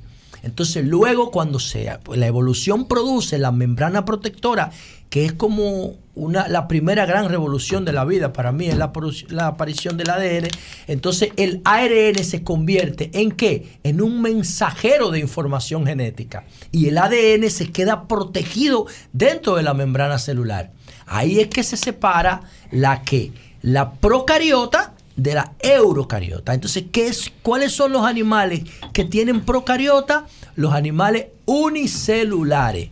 Todos eran así en el principio. Y con esa revolución eh, darwiniana, entonces la célula protege el ADN dentro de la membrana y libera el ARN. Y el ARN se, conviene, se convierte en un mensajero entre el ADN y el resto de, los, de las células y de los organismos. ¿Qué, hizo, ¿Qué hicieron estos geniales tipos? Catalín Caricó y Drew Wisman empezaron a utilizar el ARN, el ácido ribonucleico, como mensajero de qué, señores? De vacunas. Antes las vacunas tradicionales se hacían con vacunas debilitadas o con vacunas muertas. Virus. Pero, muertos. ¿cuál es virus. el, cuál es, perdón, virus, perdón. ¿Cuál es el, el promedio de años? Por todo, para que tengan una idea. El SIDA, se el VIH, se descubrió a principios de los 80, ¿verdad? Bueno, tiene más de 40 años y no tiene vacuna. Porque el virus mota permanentemente. Bueno, señores, la vacuna del COVID se consiguió en 11 meses. Y mucha gente pensaba que eso iba a dar error porque estaba improvisado, estaba acelerado por la crisis. Miren, pues no, no dio error. Y ahí están las vacunas del COVID basadas en ARN. Pero resulta, y esto es lo más importante que ustedes tienen que escuchar de este gran acontecimiento, que Catalín Caricó y Drew Wisman o los de BioNTech no estaban investigando COVID, ni estaban investigando vacunas. No, ellos estaban investigando la capacidad del ARN como mensajero para enfrentar enfermedades como el cáncer, por ejemplo, o como el Alzheimer. Entonces, como se presentó la crisis del COVID, ellos orientaron su investigación hacia la vacuna. Ellos no estaban investigando vacuna, ellos estaban investigando el cáncer. Por eso yo digo que la ciencia nos presenta esta nueva frontera y ¿cuál es la clave de esto? Y aquí está el punto fundamental. Señores, atención a la gente, por favor. Miren, hay una tecnología que ganó el premio Nobel hace como tres años que se llama CRISP. El CRISP no es más que una tijera de edición genética. Esto es una locura. Para que tengan una idea, insisto, los que tienen más de 30 años, cómo nosotros hacíamos con los cassettes cuando se machacaban. Lo que hacíamos con los cassettes cuando se machacábamos Con era que le cortábamos con una tijera la parte machacada, que se oía mal en el radio cassette, pegábamos con cuté, con el cuté de, mi hermana, y entonces ya la cinta solamente tenía un pequeño saltito. Tú- O, se- o con, exacto, con tape o con transparente. tape transparente que tú Y podías. ahí daba un ese- brinquito. Exacto, un ligero brinco. ¿Qué hizo Chris? La tijera de edición genética hace, señores, oigan esta vaina, hace copy paste. Perdón, no es copy paste, es cut and paste. Corta la célula donde está dañada y la pega otra vez. Esa es la tijera de edición genética, CRISP, que ganó un premio Nobel de hace como cuatro años de medicina. Bueno, esa tijera de edición genética es lo que BioNTech utiliza para cortar y pegar genes y poder hacer la vacuna del COVID. Junto a esta investigación le han dado el premio Nobel en menos de cinco años a dos acontecimientos científicos que tienen que ver con qué? Con la posibilidad de hacer cut and paste a nuestro problema genético y poder reprogramar funciones de células vitales, incluso de células madre. Y eso lo que significa es que nosotros podemos apostar a un futuro con mayor capacidad tecnológica para enfrentar las enfermedades tradicionales de ahora, las enfermedades, enfermedades autoinmunes, el Alzheimer, el Parkinson, los problemas cardiovasculares, los problemas de, de cáncer más comunes. O sea, significa que la juventud de hoy, si se cuida, mañana no va a tener que estar arrastrándose en los hospitales como están los viejos de hoy.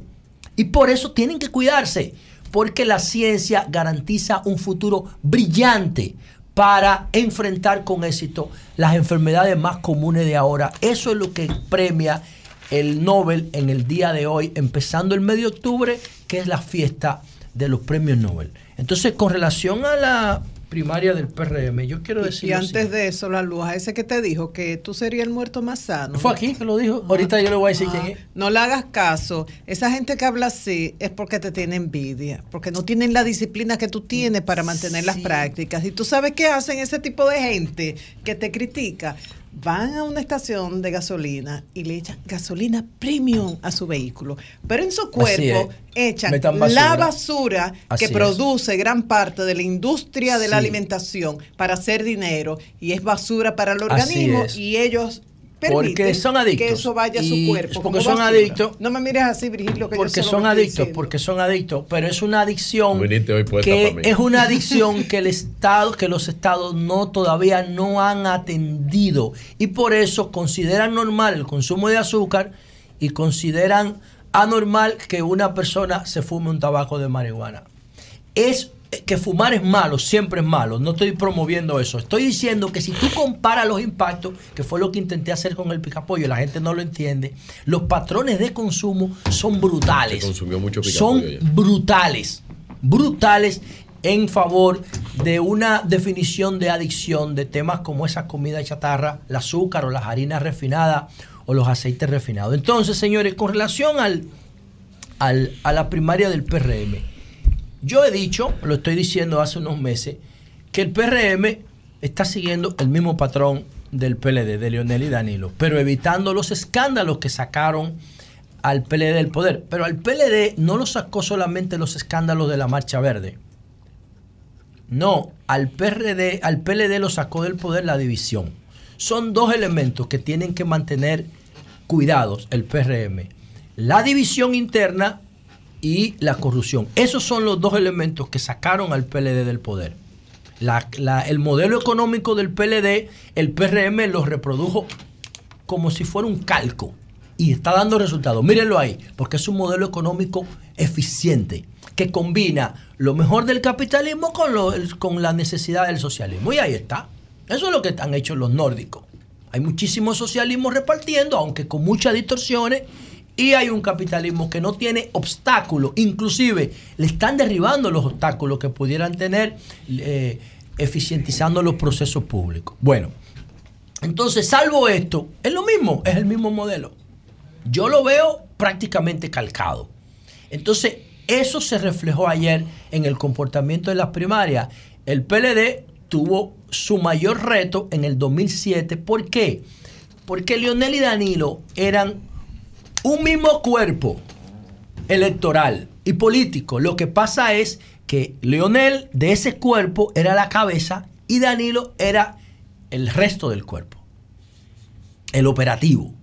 Cuando ese cuerpo político empezó a dividirse, el PLD empezó a fragmentarse. Mientras se mantuvieron unidos desde el 2000, desde el 2000, desde el 96 hasta el 2020 solamente perdieron una vez, que fue en el 2000. Y perdieron porque el primer gobierno del PLD generó un efecto de choque. Y la sociedad no lo entendió. Pero desde que lo compararon con los demás, ¡fu! Lo volvieron a poner. Y Leonel y Danilo juntos, desde el 2004, ganaron elecciones consecutivas, que habían elecciones de medio término, ganaron en el 2004, en el 2006, en el 2008, en el 2010, en el 2012. Y en el 2016, ya a partir de ahí, vino la ruptura porque Danilo intentó cambiar las reglas del juego. A pesar de lo del 2015, la estructura, la, la- la unidad se mantuvo. Pero Danilo quiso cambiar las reglas del juego otra vez en el 20 con la constitución y ya Lionel se fue. Después de las elecciones con Gonzalo. Entonces, ese patrón de comportamiento se mantuvo exitoso hasta que hubo unidad y hasta que vinieron todos los escándalos de corrupción de Odebrecht, que no afectó solo al PLD, afectó al sistema de, afectó al sistema de partido entero. Pero ahora miren cómo los proyectos de Odebrecht los están retomando otra vez. Porque en términos de eficiencia eran buenos. Ahora, ¿qué pasa con Luis? Yo decía, Danilo, eh, Luis va a tener un efecto como el que buscaba Lionel en el 2007, 90-10. Mírenlo ahí, 90-10. Porque Luis está haciendo un gobierno exitoso, no tiene escándalo de corrupción y tiene un partido unido en torno a él. Las disidencias, las disidencias, es así. Si no Sí, es así, es correcto. ¿por Que no- qué tú que crees no tiene escándalo de corrupción? Correctísimo, Eh, José, a nivel El estructural, gobierno. A nivel Sigue, estructural. El gobierno. Dime uno, a nivel estructural. No, no, no, no hay ninguno. A sometido. estructural, No, hay ni- no hay, como no, no, no, no estamos hablando de eso. No, Corrupción es yo- yo corrupción. estoy hablando de eso, no, corrupción es corrupción. Está bien. De cualquier manera, no me vengas ahora con un esquema específico. De cualquier manera es corrupción. Ay, está bien, pero no te No, no, no, no, pero no es que me calme. Está bien, pero dame, déjame un segundo. Pero venga, dame un segundo, dame un segundo. Odebrecht, el escándalo de Es que Odebrecht. Odebrecht no era un escándalo del PLD. Espérate. Odebrecht no fue un escándalo del. PLD. Odebrecht involucró a toda la clase política. Déjenme hablar. Señores, ¿eh? el escándalo. No dije que fue sistémico. Lo acabo de decir que fue sistémico. Ahora, ahora, y ¿qué provocó y la el marcha verde? ¿Qué provocó la marcha verde además, aquí? además los escándalos, los escándalos de lo- el, el gobierno, el, el- el- el gobierno dominicano es el más corrupto de la historia después que termina. Eso es la historia. Es decir, el, el pero gobierno, el más, cor- el gobierno no. más corrupto No de la República terminado. Dominicana Es- siempre es el que se acaba. Es el que se acaba. Señores, Siempre. yo dije ¿Eh? que Odebrecht fue un Sí. problema sistémico. Está grabado ahí, lo acabo de decir un minuto. Ahora, ¿qué provocó el escándalo de Odebrecht aquí? ¿No provocó la marcha verde? Entonces, si el, si el, si el, independientemente de que Ten estuviera gobernando, si hubiese estado gobernando el PRM, el escándalo de Odebrecht hubiese provocado la marcha verde. Lo hubiese provocado. Ahora, ¿qué es lo que yo estoy diciendo? Que ahora mismo en la actualidad no hay un pico de corrupción que te provoque una marcha verde. No la hay. Ahora, como dice Julio, que se averigüe algo después. Pues eso es otra cosa. Eso es normal. Pero no hay algo que descomponga tanto a la sociedad como para que la sociedad empiece a organizarse en contra del fenómeno. No lo hay ahora. Yo no lo veo. Pues ah, sí, hay un paquete de cosas que tú dices, wow, eso puede ser un escándalo de corrupción. Y esto, y esto, y esto. ¿Y tú crees que la corrupción es el único fa- factor que impo- No, importa en esto? No, dos. Yo dije que son dos. ¿Cuál es el otro? La unidad partidaria. Un partido dividido no gana. No solo eso. No gana. Ahora, ¿qué pasa en el PRM? Yo sí vi una disidencia cualitativa. La vi en Guido, que sacó un 5%. Para el sistema, un 5% en mayoría. Aquí hay partidos. Mira, Leonel, lo, todo lo que hizo para que le dieran ese 5%, para buscar los cuartos, el financiamiento. Un 5% para el sistema electoral. Ya hay mayoría. Ah, bueno, Guido sacó un 5%. Obviamente, Guido y Ramón Albuquerque tienen la característica que no tenía el PLD. Porque Danilo era funcionario del gobierno y repartía cargos. Danilo, de que de 10 nombramientos, Danilo tenía 8 garantizados para su gente. Lionel no nombraba, era Danilo. Entonces Danilo le estaba haciendo una estructura a Lionel para enfrentarlo. Ese no es el caso de Guido y de Albuquerque. ¿Qué significa esto? Que la, que la, la, la minoría de Guido y de Albuquerque es cualitativa, que era lo que yo le decía a Simón. En el PLD se entendía que Danilo le sacara un 30 porque Danilo gobernaba el PLD por debajo. Pero Albuquerque y Guido no pueden nombrar. Puede ser que algún funcionario lo apoyara, pero no tienen la capacidad del gobierno para llevar gente a votar. Por eso para mí esa disidencia no está expresando lo que es. Ojo con esto, ¿eh? Yo fui el que dije aquí hace dos semanas que si Luis no ganaba en la primera vuelta me retiraba de los medios, ¿verdad? Bueno, pues yo estoy diciendo que eso de Guido y Albuquerque no refleja, no refleja los números. Porque si tú comparas la capacidad de movilización del gobierno, ellos no están en el gobierno. Eso es más profundo de ahí. Por eso yo, si yo fuera el presidente Abinader, no solamente los menciono a ellos, yo los convoco y los integro electoral y gubernamentalmente. Cambio fuera.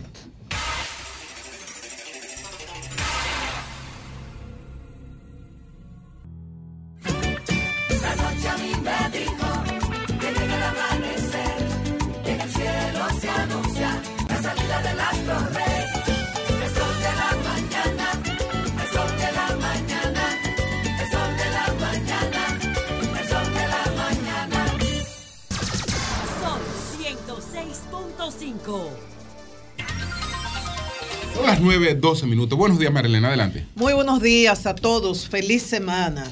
El gobierno dominicano respondió a la Comisión Interamericana de Derechos Humanos sobre ese comunicado que dice la comisión en la cual insta, eh, en el cual insta al país a erradicar la patridia. ¿Y qué dice Relaciones Exteriores en este comunicado? Primero dice, la posición de la Comisión Interamericana de Derechos Humanos dista mucho de nuestra realidad. Dice, el gobierno dominicano protege los derechos humanos de todos los ciudadanos independientemente de su nacionalidad. Y dice, la ley de naturalización buscó armonizar lo establecido en la sentencia del Tribunal Constitucional, en la Constitución de la República y lo relativo a los derechos humanos en el derecho internacional. Y dice Relaciones Exteriores que a través de esa ley de naturalización se restituyó el estatus jurídico anterior a 60.773 personas que habían sido afectadas por la sentencia del Tribunal Constitucional y se ordenó expedirles esos documentos como dominicanos. De ese total de más de 60.000 personas, apenas 26.123 acudieron a retirar sus documentos. Los restantes, que son 34.110, no, lo han, no, no han recogido estos documentos. Y se presume o fallecieron, o emigraron, o ignoraron este llamado del gobierno de que tenían su estatus ya formalizado y podían ir a buscar el gobierno. Dice Relaciones Exteriores que el gobierno está comprometido en la promoción de políticas y programas que fomenten la inclusión, la igualdad y la no discriminación y el respeto a la diversidad étnica y racial de la sociedad dominicana. Por otro lado, y volviendo a temas de la frontera, en estos días han estado circulando videos de que supuestamente se había violado eso del cierre total de la frontera por Dajabón, porque supuestamente Codevi estaba introduciendo productos desde República Dominicana a Haití. Y Codevi también emite un comunicado diciendo que lo que se ha hecho es abrir un canal en territorio haitiano, un canal de exportación para darle salida a una serie de furgones con productos terminados desde Codevi, que está en territorio haitiano, hacia el exterior, que en ningún momento han violado la disposición de cierre total de la frontera.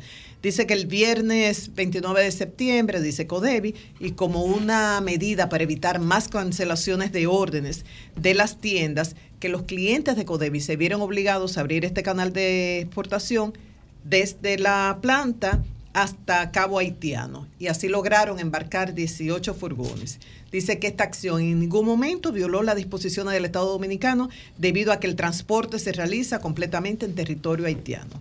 Que en Codevi tienen trabajando más de 20 años y dice lo hacen de manera responsable, cumpliendo con todas las normas, al igual que lo hace el Grupo M en República Dominicana por más de 38 años.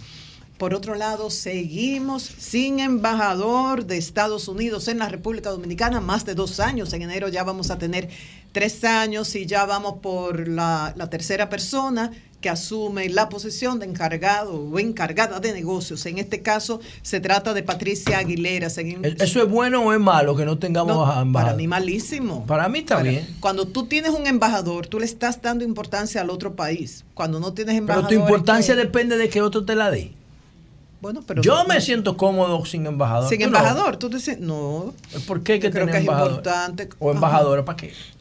Digo yo. Bueno, porque tú tienes un canal de, de Hoy resolver no tiene uno ahí con el No, no, director no de tiene el mismo nivel. Eso no, Es no tiene el mismo nivel. O sea, tu importancia depende de que otro Sí, te la dé. sí, depende de que otro te la dé. Luz, pero yo, yo estoy bien sin embajador. Hay- hay Tú no. Bueno, tú, pero, pero tú no eres el país. El país necesita un no eso. Es Es mejor tampoco yo le estoy preguntando. Es la cabeza, es la persona Para que mí estamos bien así sin No, embajador. no, no,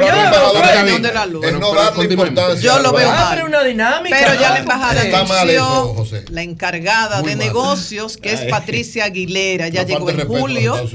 Eh, en el portal de la embajada dice que es jefa de misión adjunta de- Bienvenida. de, dicha misión. Bienvenida. Ella Claro, estuvo más en cercana, México más simple, anteriormente. claro. eh, fue directora interina de asuntos antinarcóticos y aplicación Anda, de la diablo, ley. Ya ahí no me gustó lo de responsable de política y estrategia del programa de asistencia Pero- de seguridad de los Estados Unidos en México. Había estado también en Arabia Saudita, en Barbados, en Washington. Pero perdón, Marilena, Robin Bernstein, la, la La ex última embajadora, embajadora, la la última última, embajadora, era una persona también muy cercana, muy llana, muy sencilla. Estaba en todas partes, No, una persona muy sociable. O sea, ¿cuál es el problema de que haya o no haya Yo un- me siento Tiene bien. que haber un embajador Bueno, o pues yo me embajadora. siento bien sin embajadores. Aguilera Con es de la Texas. encargada de negocio está bien. Tiene una No, no está licenciatura bien en porque, esa- porque la encargada de negocio no está acreditada ante el presidente. Es decir, el encargado de negocio. Pero no ¿para un- qué tú necesitas eso? ¿Para qué? Ah bueno, ah, bueno, pero está bien. Dime Tú- yo, tú lo que tiene que aumentar son las remesas. Si aumenta tú la no- remesa sin embajador, bienvenido sea la remesa. ¿Para qué tú quieres va- embajador? Dime, ¿para qué? Patricia Aguilera, la nueva Los encargada hijos de negocios de Saludos a Patricia Aguilera, que venga acá y que ayudemos Unidos. a promover que las drogas sean legales. En el país tiene una Bien, bien. licenciatura en ciencias políticas y una maestría en relaciones internacionales. Míralo ahí, una embajadora en, en- en- en la práctica. En torno a la auditoría que hizo o está haciendo, porque todavía el proceso no ha culminado, la FAA, la Administración Federal de Aviación de los Estados Unidos en la República Dominicana, ojalá en los próximos días poder hablar con el señor Héctor Porchela, el director del IDAC, a ver los resultados. Mientras tanto, según mis fuentes, no a nivel institucional de, de esa institución, sino de personas de la industria, me dicen que los funcionarios de la FAA que han estado en el país han encontrado, usted le puede llamar debilidades, eh, puntos críticos, en un lenguaje muy positivo, oportunidades de mejora en tres áreas específicas, según mis fuentes. Ya el señor Porchela podrá confirmar esto, decir que no, explicar cómo va el proceso. Eh, una área, una oportunidad de mejora, cualificación y formación del personal técnico, de ocho puntos que se estudian. Eh, otra área, obligaciones de otorgamiento de licencias, certificaciones, autorizaciones y aprobaciones. Y una tercera área de debilidad, obligaciones de vigilancia. Tengo entendido que en estos casos se da un tiempo para enmendar esos hallazgos encontrados y si no tienen mayor importancia, todo continúa igual y si no, bueno, hay, hay un resultado. Así que vamos a esperar los próximos días para ver si podemos conversar con el señor Héctor Porchela. Finalmente, ayer estuve en la Romana, eh, cumplo con, con una enmienda del señor Frank Michele, me, me encargó como mensajera de esto, agradece a todo el equipo de Sol de la Mañana por la acogida, dijo, me hicieron sentir en familia, me hicieron sentir en casa. Me dice, díselo desde a julio, eh, que no era que lo había visto tanto y me trató muy bien hasta y me mencionó a todos, a cada integrante del Muy equipo. bien. Habló también de la luz, que le había referido algo de los colores de- del equipo, de los toros del este, y que tienen una invitación. Quiere que vayamos a comer todos juntos. Yo creo que eso es un poco difícil, don Frank, que nos pongamos de acuerdo en el horario, el día y la hora, pero ya eh, externo la invitación. Y me sentí muy bien de representar a mi familia, los Núñez Beltrón, junto a la familia Pablo, en la última misa que se hizo en honor a doña Mantina Rosario. Eh, doña Mantina Rosario, una persona muy querida en la romana, a quien considerábamos parte de nuestra familia, tanto los Pablos como los Pablos como los Núñez Beltrón. Eh, cuando ella murió, bueno, nosotros estábamos regresando de Nueva York, por eso no pude estar presente, pero ayer era importante para mí estar, abrazar a su hija, Gladys Esther, y fue una actividad en medio de la tristeza, porque uno está despidiendo a una persona, pero muy emotiva por sentir la unión de familias que son muy unidas. Todo el que vive en pueblo sabe que esto pasa. Fue la misa en la iglesia de Bellavista y agradezco mucho a Gladys Esther, Gladys Esther Quiñones, su hija, la- las palabras que tuvo para nuestra familia. Y Que descanse en paz, doña Mantina Rosario, Julio. Son las 9.21 minutos. Buenos días, Nayí. Adelante. Gracias, don Julio Martínez Pozo. Muy buenos días a todo el país y por supuesto a este equipazo de El Sol de la Mañana. Antes de entrar en el comentario central que tenemos para el día de hoy, yo quiero eh, resaltar esa gran agenda desarrollada por el candidato presidencial del Partido de la Liberación Dominicana, Abel Martínez, en los Estados Unidos. Abel estuvo visitando la ciudad de Nueva York, estuvo en New Jersey, estuvo en Pensilvania, una agenda muy apretada.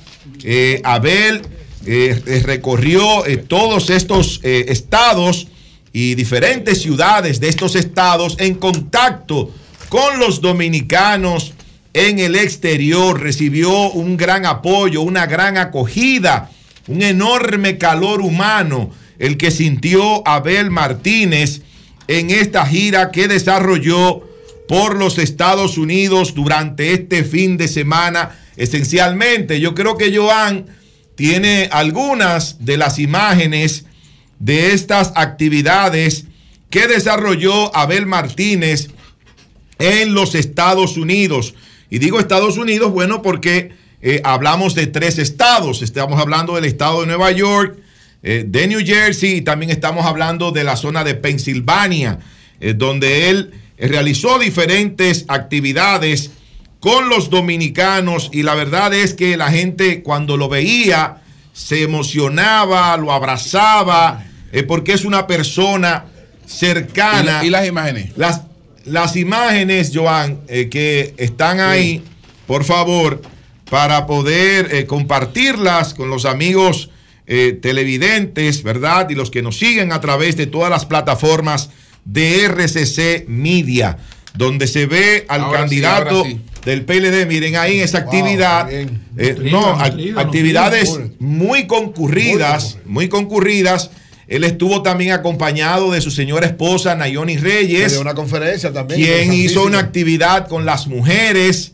La verdad que fue una, una gira exitosa la de Abel Martínez durante este fin de semana en la ciudad de Nueva York, en New Jersey y en Pensilvania. Por otro lado, señores, ahí está la actividad de las mujeres con Nayoni. Mírenla ahí. Mírenla ahí. Ahí está. Por otro lado, de manera muy breve, en el día de hoy nos informan que por fin, por fin, por fin, como decían Primero los PRDistas de aquella época, se abre el Centro de Atención Integral a la Discapacidad CAIT de Santo Domingo Este. Muy bien. Más de tres años, más de tres años esperando que ese centro empezara a funcionar. Un centro que fue dejado por la pasada administración de Danilo Medina en un 90% de su construcción. Sin embargo, para concluir ese 10%, tuvo que pasar tres años y un mes para que en el día de hoy, por fin, van a abrir estas instalaciones para los niños, ¿verdad?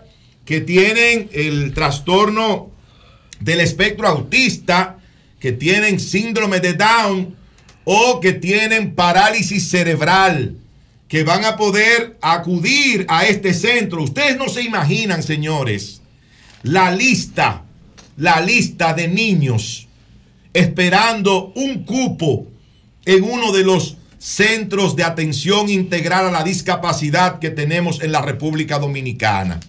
Con este serían cuatro los centros, porque hay uno que fue el primero en Santo Domingo Oeste, que usted lo ve ahí en la Luperón, hay otro en Santiago y hay otro en San Juan.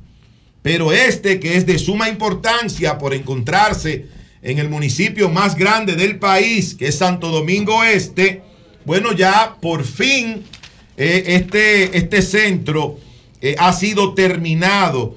Y ahora eh, todas esas familias que han estado esperando ese chance, ese cupo para poder entrar y sus hijos recibir el tratamiento que necesitan, lo podrán hacer a partir del día de hoy, que es cuando abre sus puertas, empezarán las operaciones de este importante centro de atención integral a la discapacidad CAI.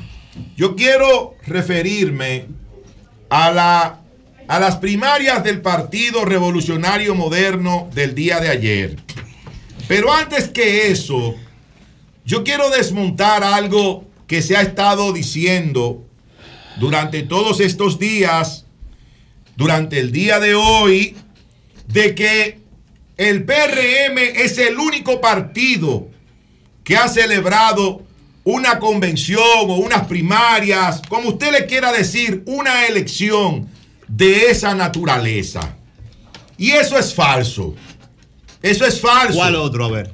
El Partido de la Liberación Dominicana realizó el 17 de octubre del año 2022 una consulta popular con asistencia de la Junta Central Electoral, quien facilitó todos los equipos que se utilizaron en ese proceso. Eso fue una primaria. Perdón, un proceso de consulta popular para escoger el candidato presidencial del Partido de la Liberación Dominicana, cuyo montaje, cuyo montaje tuvo un costo de 25 millones de pesos, con 1.500 centros habilitados, igual que los 1.500 centros habilitados en el día de ayer. Pero la del Partido de la Liberación Dominicana costó 25 millones de pesos y la del PRM de ayer costó más de, más de 600 millones de pesos eh, hacer ese proceso de primarias. Ahora bien, cuando hablamos de votación, primero, Te estoy escuchando. el PLD en ese proceso, un partido perseguido por una justicia que no es independiente, por un ministerio público que no es independiente, Es anti-PLD. que ha quedado demostrado durante estos tres años y un mes de gobierno del Partido Revolucionario Moderno, cómo se persigue a los exfuncionarios del el pasado gobierno. Sin embargo, en este gobierno ha habido una serie de escándalos de corrupción en diferentes instituciones, más de 30, pero de esos 30 no hay un solo que haya sido sometido a la acción de la justicia. Porque el Ministerio Público es ciego para las cosas que hacen los que pertenecen al gobierno de turno. Pero ve muy bien, tiene una vista 2020 para perseguir a los funcionarios de la pasada administración gubernamental. Bueno, pues decir que ese PLD perseguido, asediado, agobiado por la famosa justicia y ministerio público independiente, obtuvo en ese proceso 502.262 votos en esa consulta popular. Más de medio millón de votos, un partido en la oposición, sin los recursos que da el estar en el gobierno, recursos de todo tipo. No estoy hablando solamente de recursos económicos. Ahora bien, esa consulta costó 25 millones de pesos. La de ayer. Eso no es primaria. Las primarias de ayer, tú le puedes poner el nombre que tú quieras. Al final es una demostración de democracia, de participación de una organización política Pero tan no grande vinculante, no es vinculante. como el Partido de la Liberación Pero no es Dominicana. vinculante, tiene que ir porque ahora, Él lo sabe, porque perdón, él sabe manzana con manzana y perdón, pera con no, pera. No, no, perdón. No, lo que pasa es que ustedes Usando creen raras. que yo no conozco eso no esto. existe en la ley, y yo hermano, lo conozco más que ustedes. Oye, yo lo conozco más que ustedes. Déjame decirte algo. La ley 3318 establece cuáles son las modalidades. Y esa no es una. No, claro Ah, pues que ya, no, pues pero no es ilegal. con otra parte del comentario. Pero no es ilegal. Dime dónde la ley dice que no se puede hacer una Pero, consulta. ah, tú vas a hacer una, una reunión también. Óyeme, hay un Pero principio es- universal de derecho que dice, no me hagas subir la voz, pues puedo hablar Pero hay que subir la voz. Porque la gente dice, sí, para, para hablar por encima de él hay que No, subirla. no, no te Ah. Entonces, No, hay un principio universal de derecho que dice, óyeme, que lo que no está prohibido está permitido. Entonces yo te voy a decir a ti, ¿dónde dice la ley que no se puede hacer una consulta? La consulta se puede hacer ahora, que no es vinculante. Ya no es vinculante, Claro, ya. cuando se hace ahora la asamblea de delegados Pues eso que lo va a refrendar una asamblea de delegados, perdón, primaria y ya. perdón, que va a refrendar ese voto participativo de los PLDistas del 17 de octubre del año amarrarlo bien pasado. en la asamblea, Lo- antes de, lo ahí se va a hacer un importante- proceso. Lo Lo va a hacer es la importante- asamblea de delegados, Lo importante es la participación. Y lo importante es que ese medio millón de personas se desplazó a votar en todo el territorio nacional el 17 de octubre del 2022. Eso es lo que importa. no es el tema. Una de que si- asamblea perdón, de delegados va a ser PLD. no es el tema. Ay, no, hizo una consulta. No, no, una hizo una consulta ¡Qué de más de medio Está millón. no y se organizó no. con 25 millones de pesos. No Y lo de ayer, lo de ayer, solamente el montaje de la Junta costó 600 millones, más todo el dinero que corrió a raudales para llevar a la gente a votar. Que aquí no somos pendejos. Asamblea de Y los que somos políticos, que hemos estado la vida entera en la actividad política, sabe cómo se hace eso. Apostaron al fracaso de algo que no fracasó. Se le dice al que aspira a senador, al que aspira a diputado, al que aspira a alcalde, al que aspira a director, al que aspira a regidor, al que aspira a vocal, se le dice, usted tiene una cuota tal de personas que tiene que llevar a votar. Y se le pone en la mano lo que le llaman la logística, la logística para mover a esas personas a votar a los diferentes centros que estén habilitados en ese proceso. No nos hagamos los pendejos. Pero al final. Que ¿cuál todos sabemos aquí lo que ocurrió. Entonces, tanta laraca, tanta bulla, un partido en el gobierno, ok, 400 mil votos más que el PLD, que un PLD en oposición, que un PLD perseguido, que un PLD asediado por una justicia que no es independiente en la República Dominicana y aún así demostró fuerza el 17 de octubre del año pasado. Eso, eso sí duele. Eso sí duele. Ahora bien, rápidamente, Ese PLD que marca un 13. elecciones, ya veremos cuánto marca. Un 13. Ya veremos. Elecciones del 2020, señores, que fueron celebradas en medio de una pandemia. El PRM y aliados ganó con 2.154.866 votos. De lo que sacó ayer, de 968.639 válidos, hasta esa cantidad es mucho lo que falta para poder ganar un proceso en primera vuelta y un proceso excepcional como el 2020, donde la abstención estaba alrededor del 45%.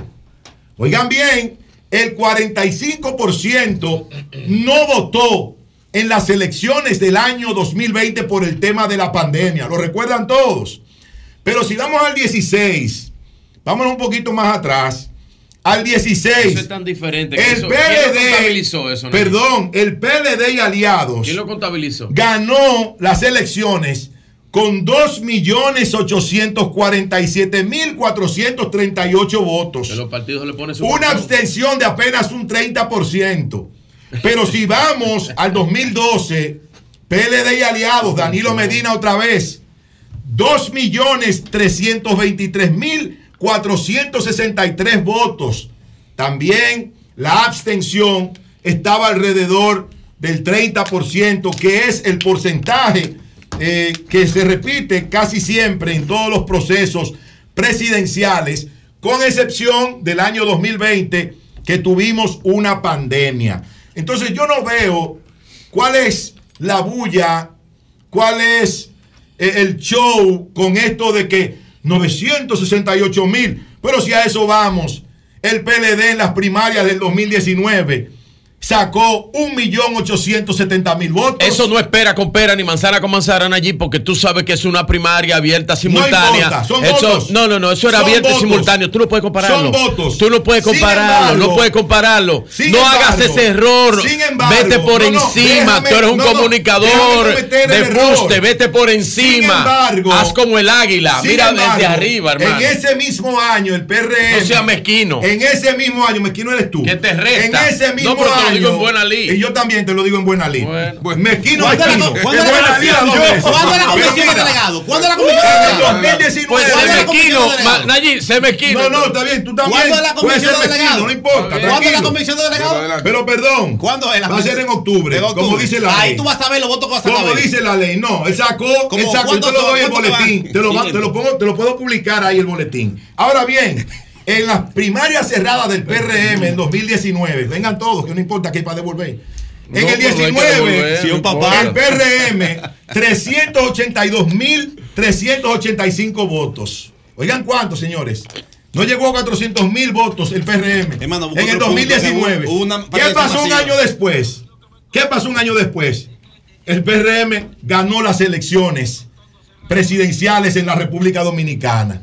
Así que no celebren tanto por haber obtenido 968 mil votos válidos y el PLD solamente 502 mil en su proceso de consulta del año pasado. Porque nadie en este momento aquí puede cantar victoria. Nadie en este momento aquí puede estar celebrando. Porque para ganar, y óigalo bien el Partido Revolucionario Moderno, para ganar unas elecciones presidenciales en primera vuelta en el año 2024 se necesitan más de 2.500.000 votos si es- y para eso al PRM le falta mucho. Cambio y fuera. Son 106.5. Hugo Veras está con nosotros. En breve vamos a hablar con él del plan integrado de transporte Santo Domingo que Hugo Vera, presentó Hugo Vera me el gobierno. un poquito frío. Es que tú le das a Hugo, no, no, Hugo, tu hermano. La semana es pasada. Tú dijiste, José, aquí. Ese es mi hermano, pero tú dijiste apuntando aquí que lo que Hugo presentó era un plan. No, no, no, no, no, no. Oye, que Hugo te abrace. Diablo, el que lo dijo fuiste tú. Y tampoco pero que Hugo te abrace. Pero bueno, vamos. Mira, Julio, por copia poco ocurre una tragedia hoy en la estación Horacio Vázquez de la línea 2 del metro. ¿Qué pasó? Ahí en la Josefa Brea con Pedro Castellanos. El vagón se detiene, abre las puertas, salen pasajeros, pero cerró de inmediato. Y le piden al conductor que abra de nuevo, porque había una señora con un niño. Abrió la puerta contraria. Y ahí estaban pasajeros recostados, como hace la gente. Gracias a ay. Dios que esa gente reaccionó de inmediato y en vez de caerse al vacío, Ay, bueno. pudo protegerse, mantenerse en el vagón, Qué porque bueno. ahí venía otro vagón en Tengo la la- línea tengo- contraria. tengo la misma- tengo la Es misma denuncia, sí, es así. Eso ocurrió Es a las Bueno. 7 y 20 de la mañana. Sí, es así. En las Ay. cuentas de RCC Media ustedes pueden tener todos los detalles y la ficha del vagón. Y ya estamos hablando del segundo incidente que Bueno, sí. ocurre. Bueno, y yo me Es que actualizo porque yo no sabía que había un vagón que se llamaba Horacio Vázquez. Una Sí. Entonces, hay un personal que no está preparado manejando esos vagones. Bueno.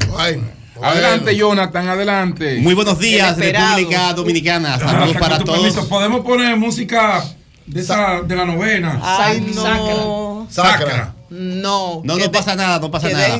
Buenos días a bullying. República Dominicana. Los políticos Saludos a toda la profesionales gente no pueden- de trabajo. Eh, bueno. Te dije que ganaba Dios. Sí, Pero ya, ya, ya, pero ya, ya. Se burló de mí, no se- de burló de mí, no se burló de mí. Ah, ah, Ahora te perdono. Tú dices- Te no, perdono. no, te no, yo no te nada, te que tú pero te perdono. Bien. Saludos a todos los hombres y mujeres de trabajo que nos honran con su sintonía. Saludos al equipo de producción y a todo el panel. No solo aquí, en las redes sociales. El pastor. Sí. En la, en No la, me provoque. En, Ya, ya, tranquilo. en las redes sociales hay una eh, gran expectativa de, de lo que yo voy a decir o no voy a decir sobre las primarias del PRM. Creo que él no está activo en el ministerio. Él sigue Él lo, no, él lo entregó. Él lo Sí, entregó. ah, bueno, pues yo- yo iba a decir, Él entregó el ministerio. Yo iba a decir, él- pero no es pastor. que si él es pastor, que si él es pastor, Él yo- entregó el ministerio. Yo soy obispo. Él el entregó. ministerio. Si él es pastor, Ah, yo ya soy obispo. Él está como ese hombre no funcionario tiene nada más del 24 gobierno. horas que ganó y ya ustedes lo están acabando. No, No, él lo entregó. Él lo entregó. Él entregó cuando asumió la, responsabilidad gubernamental. Él, lo explicó eso. Él entregó el ministerio. Lo. Que, yo Sí. sé que con esa votación de todo eso parece que le dio un poco de terror a ustedes, a la oposición, principalmente al PLD. Pero vamos a escuchar a Jonathan. Claro, si, si se puede, si no también. Sí, adelante. Jonathan, adelante. Bueno, eh, ten- tengo cuando entré a la política asumí un criterio, no quejarme, no llorar. Y si sé que el sistema tiene sus complicaciones, eh, yo trato de eh, participar en esas condiciones, porque aquí el tigraje es mayoría en, en los sectores populares en cuanto a hacer política. Y uno sabe que la, la política no es otra cosa sea, que, la, que Divo es un tigre. no, la, la política no es otra cosa que la guerra por otros medios. Así que yo lo asumo. Cuando uno va a la guerra, se da de todo. ocurre de Retíralo del tigraje. eh, Sí, quita eso, voy, voy, voy Quita a hacer eso. una primera evaluación, las, las primarias del PRM, masiva la participación. eh, en, por lo menos lo que vi en Santo Domingo Este, mucha actividad, mucho dinamismo en los diferentes centros. Me dediqué a acompañar al alcalde a votar y a ver los centros de la circunscripción 3 y, a, eh, y apoyar al alcalde, que es la donde yo soy también aspirante a diputado y tengo un equipo allá. Y eh, participé y hice la observación realmente. eh, fue una participación activa de los activistas y militantes.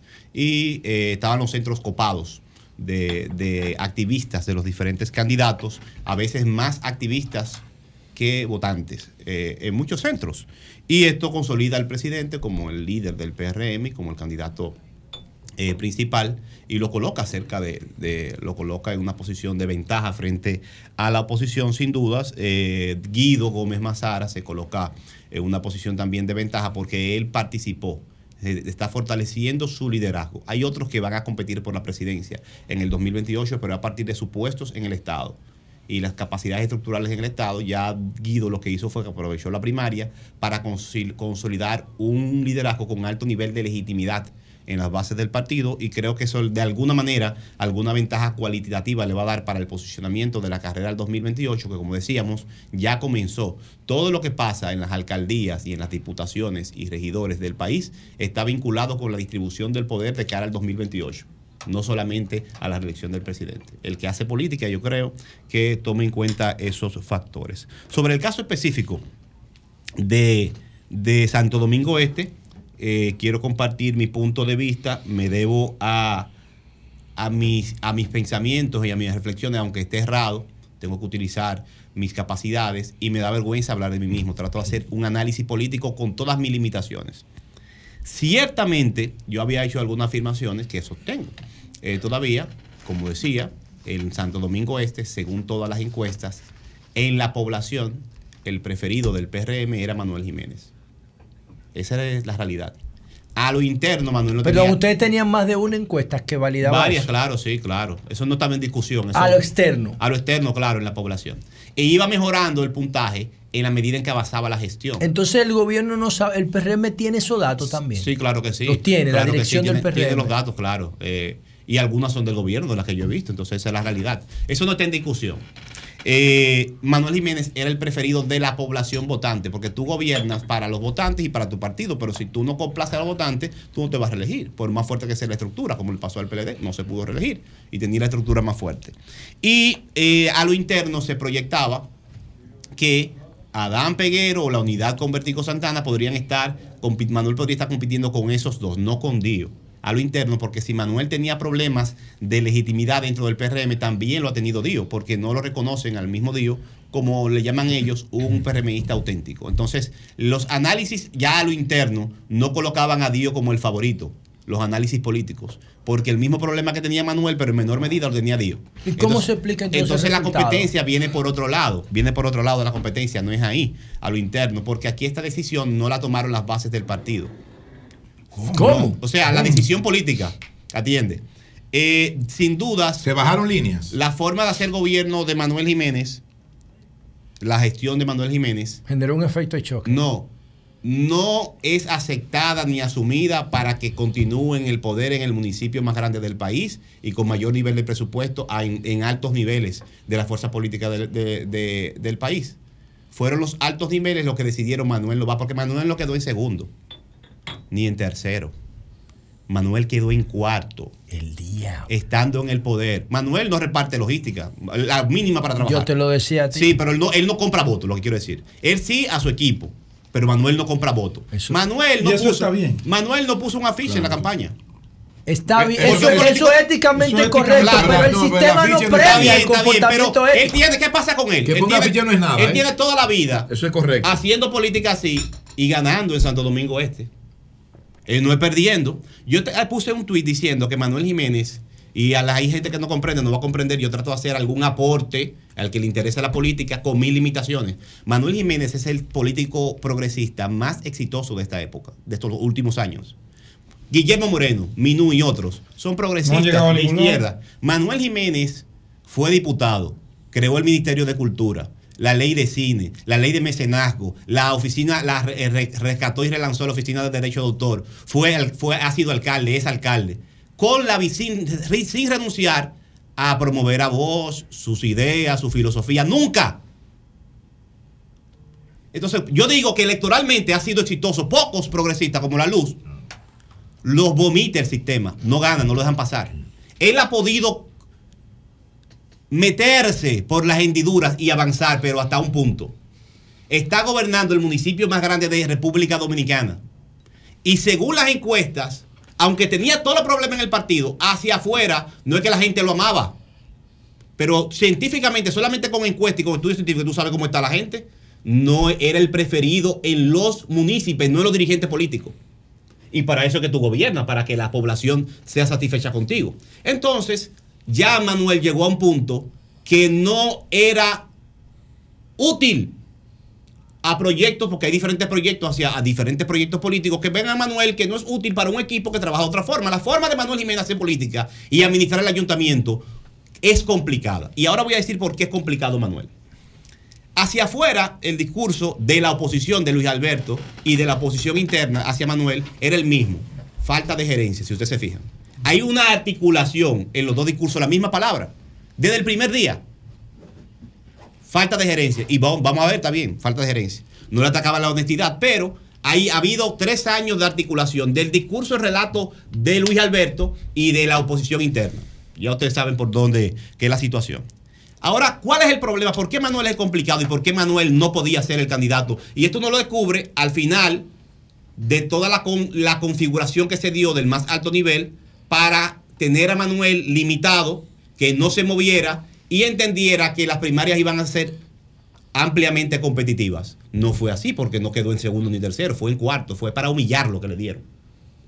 Fue para destruirlo. E incluso que si levanta la cabeza, ridiculizarlo. Porque no está, no está protestando el segundo, ni el tercero, el cuarto. Ahora, él no, él no previó eso. Sí, pero lo que pasa es que tú prevés y Manuel tiene una costumbre, es exitoso en la política y cuenta su voto y tiene su gente. Pero fue que en el último momento cambió toda la Los configuración. delegados de él hicieron el trabajo. No había delegado. Lo engañaron. ¿Cómo que no había delegado? Muchos delegados de Manuel no llegaron ayer. Porque la gente que estaba coordinando los delegados, no sé qué, qué pasó, pero te puso un dato. espérate, y no pero voy a abundar mí en eso. Que pierda No- lo no entiendo. oye, oye, que pierda yo lo puedo entender. No voy a abundar pero en que eso. quede en cuarto desde el poder. Yo no lo puedo Yo no, entender. yo no voy a abundar Yo en no eso. lo puedo No, yo soy entender. Ahí hubo algo más. Yo soy político. Ahora bien, ahora miren por qué Manuel es complicado. ¿Por qué Manuel es complicado para seguir en ese ayuntamiento? Busquen los titulares. Santo Domingo era una fiesta de aprobación de bombas de gas y de gasolina al lado de las escuelas. Manuel Jiménez no está aprobando bombas de gasolina en las escuelas, cerca de la escuela y la bomba de gas. Busquen los titulares. Eh, Julio decía que Manuel no era juez. Lo que pasa fue que Manuel encontró un contrato que ya estaba vencido de cobro de arbitrios que le reportaba al ayuntamiento 10 millones. Y Manuel, por la vía pública, lo, lo desprivatizó y está cobrando más de 40 millones. Por eso es que Manuel es complicado. Cuando estaban privatizados, reportaban al ayuntamiento 10 millones. Ahora Manuel está con el servicio público más de 40 millones. Eso es ser complicado. Y eso genera complicaciones. Eh, la deuda. Manuel Jiménez, en vez de aumentar la deuda, es el único ayuntamiento que ha reducido en 10% la deuda. Es que es complicado el hombre. Y ese relato que se dice, la gente no lo sabe. Al más alto nivel político, la palabra que usan hasta los aliados de Manuel es decirle que tú eres complicado. Por eso, mire por qué es complicado. En Santo Domingo Este, busquen también los titulares en Google. El municipio, la principal avenida, estaban llenas de vallas ilegales, instaladas en el centro de la ciudad sin ningún tipo de criterio. Porque fulano es compañero, lo que sea. Manuel desmontó casi 2.000. Es un tipo complicado. Complicadísimo. Manuel, lo regular es que tú pongas a compañeros de tu partido, que tú repartas, porque son de partido, negocios del ayuntamiento. Y divida los ayuntamientos por negocio. A ti te toca esto, yo cuánto. Tú tienes hasta la impresora, traeme una empresa de impresora y hasta los papeles que yo imprima, te los voy a pagar con un negocio. Manuel no fue al ayuntamiento a hacer del ayuntamiento una repartidera de negocios. Es muy complicado. Y eso es lo que se dice y es verdad.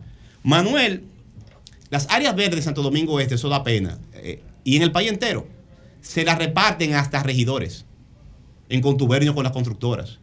Manuel Jiménez rescató áreas verdes y le agregó más de 18 mil metros cuadrados de área verde con un parque ecológico, en vez de quitarle área verde a la comunidad. Eso es ser complicado en la política.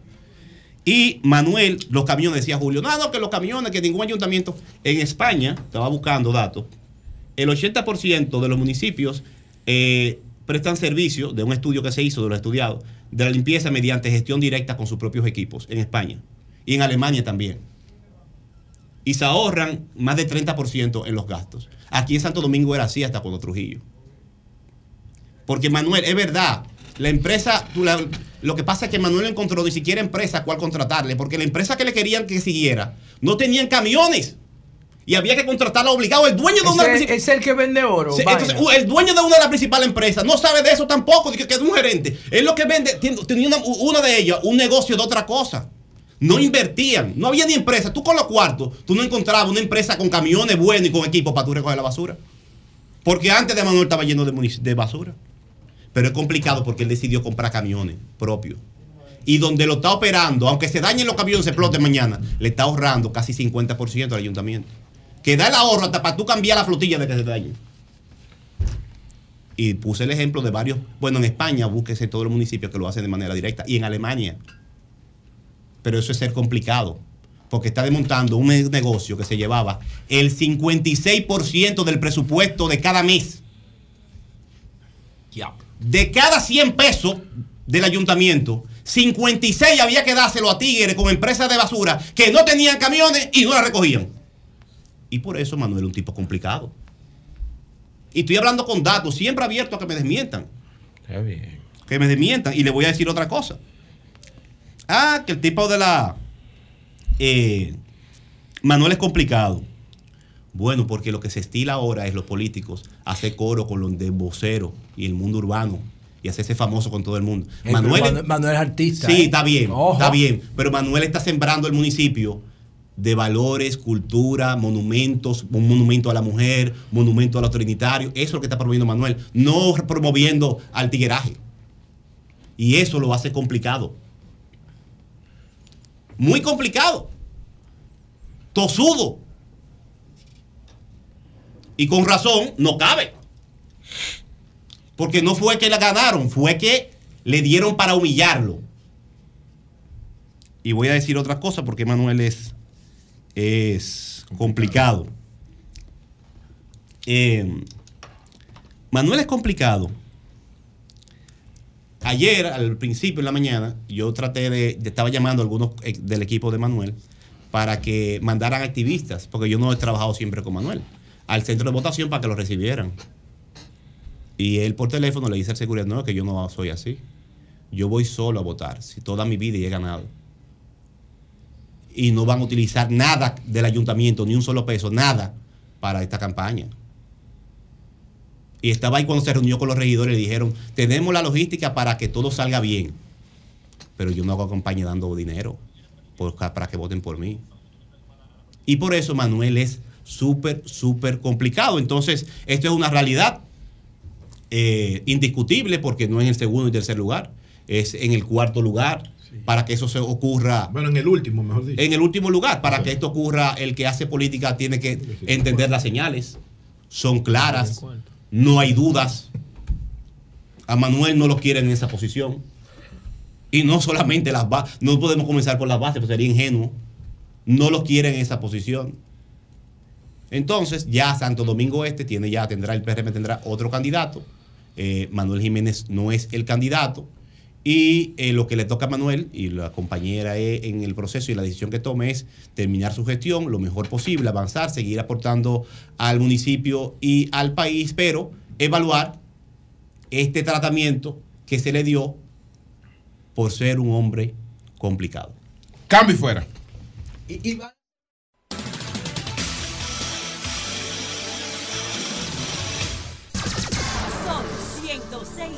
106.5. Bueno, señores, con nosotros está Hugo Veras, el director ejecutivo del Intran. Y Hugo no votó ayer. ¿Cómo no va a votar? Hugo no es miembro del PRM. Claro que sí. Claro que No, sí. no. Tú Claro quieres preguntarle si votó. Pero vota ahí. pero en el país. Pero pero lo que yo quiero saber me va a desmentir o me va a confirmar mi amigo. Hugo es un hombre transparente.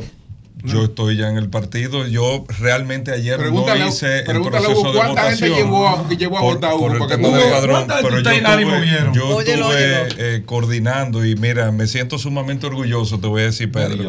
Sumamente orgulloso por el ejercicio que hizo el Partido Revolucionario Moderno y me engranojé cuando escuché la palabra de Doña Milagro, que yo vengo también del PRD y ustedes lo saben, cuando ella añoraba que el partido hiciera un proceso como se hizo en el día de ayer. Habló con el sin corazón, una- Milagro. porque, porque uno siempre tiene el temor La de alguna silla, situación. Y todo pasó en el día de ayer. Mira, nosotros tuvimos Monseñor Noel, nos tocó también aquí en la capital y el Gran Santo Domingo. Y la verdad que todo fluyó, no había un tema. Los mismos candidatos también, todo el mundo con una madurez increíble, lógicamente apostando siempre a la unidad y a poder demostrar y reflejar un cambio real en el comportamiento que le convienen a todos los sistemas del partido político del país.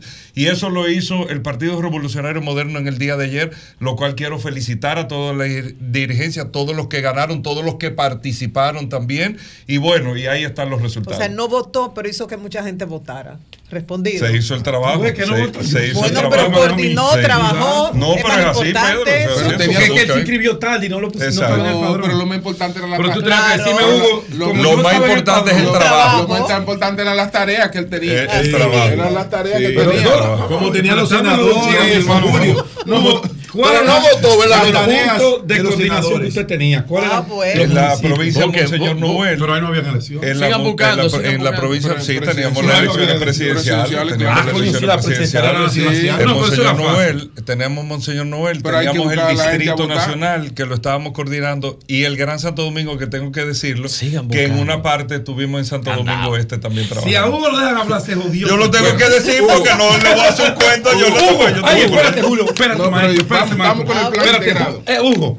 Pero tú no lo vas PRM, entre- La entrevista su tuya para Hugo. el invitado se llama Hugo. Sí, pero que tú Sí, tienes no, dos horas preguntando. Tú tienes una conferencia, va a durar hasta, Hugo, la- hasta las hermano, 11 de la mañana preguntando. El PRM tiene una situación un tanto, podríamos decir, compleja. ¿Por en qué? el Distrito Nacional con el tema de la senaduría, que ahora quedó más reflejado donde la senadora no pudo sacar un regidor. Su hermano no lo pudo sacar, se agrava más la situación. Tiene que ver el eso. PRM anda desesperadamente buscando una figura que dé cara de distrito. Yo creo que a usted lo van a sacrificar, Hugo. Pero te voy a decir algo. Usted Nosotros tenemos disponible. una gran senadora que es Farideh Raful Con ahí. su permiso, estoy hablando con Hugo.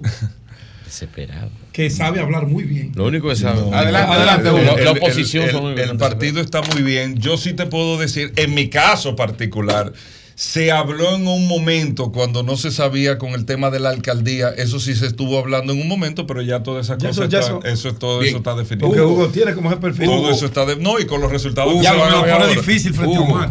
el plan integrado de transporte de Santo José, Domingo. Quítate la ¿Cómo, cosa.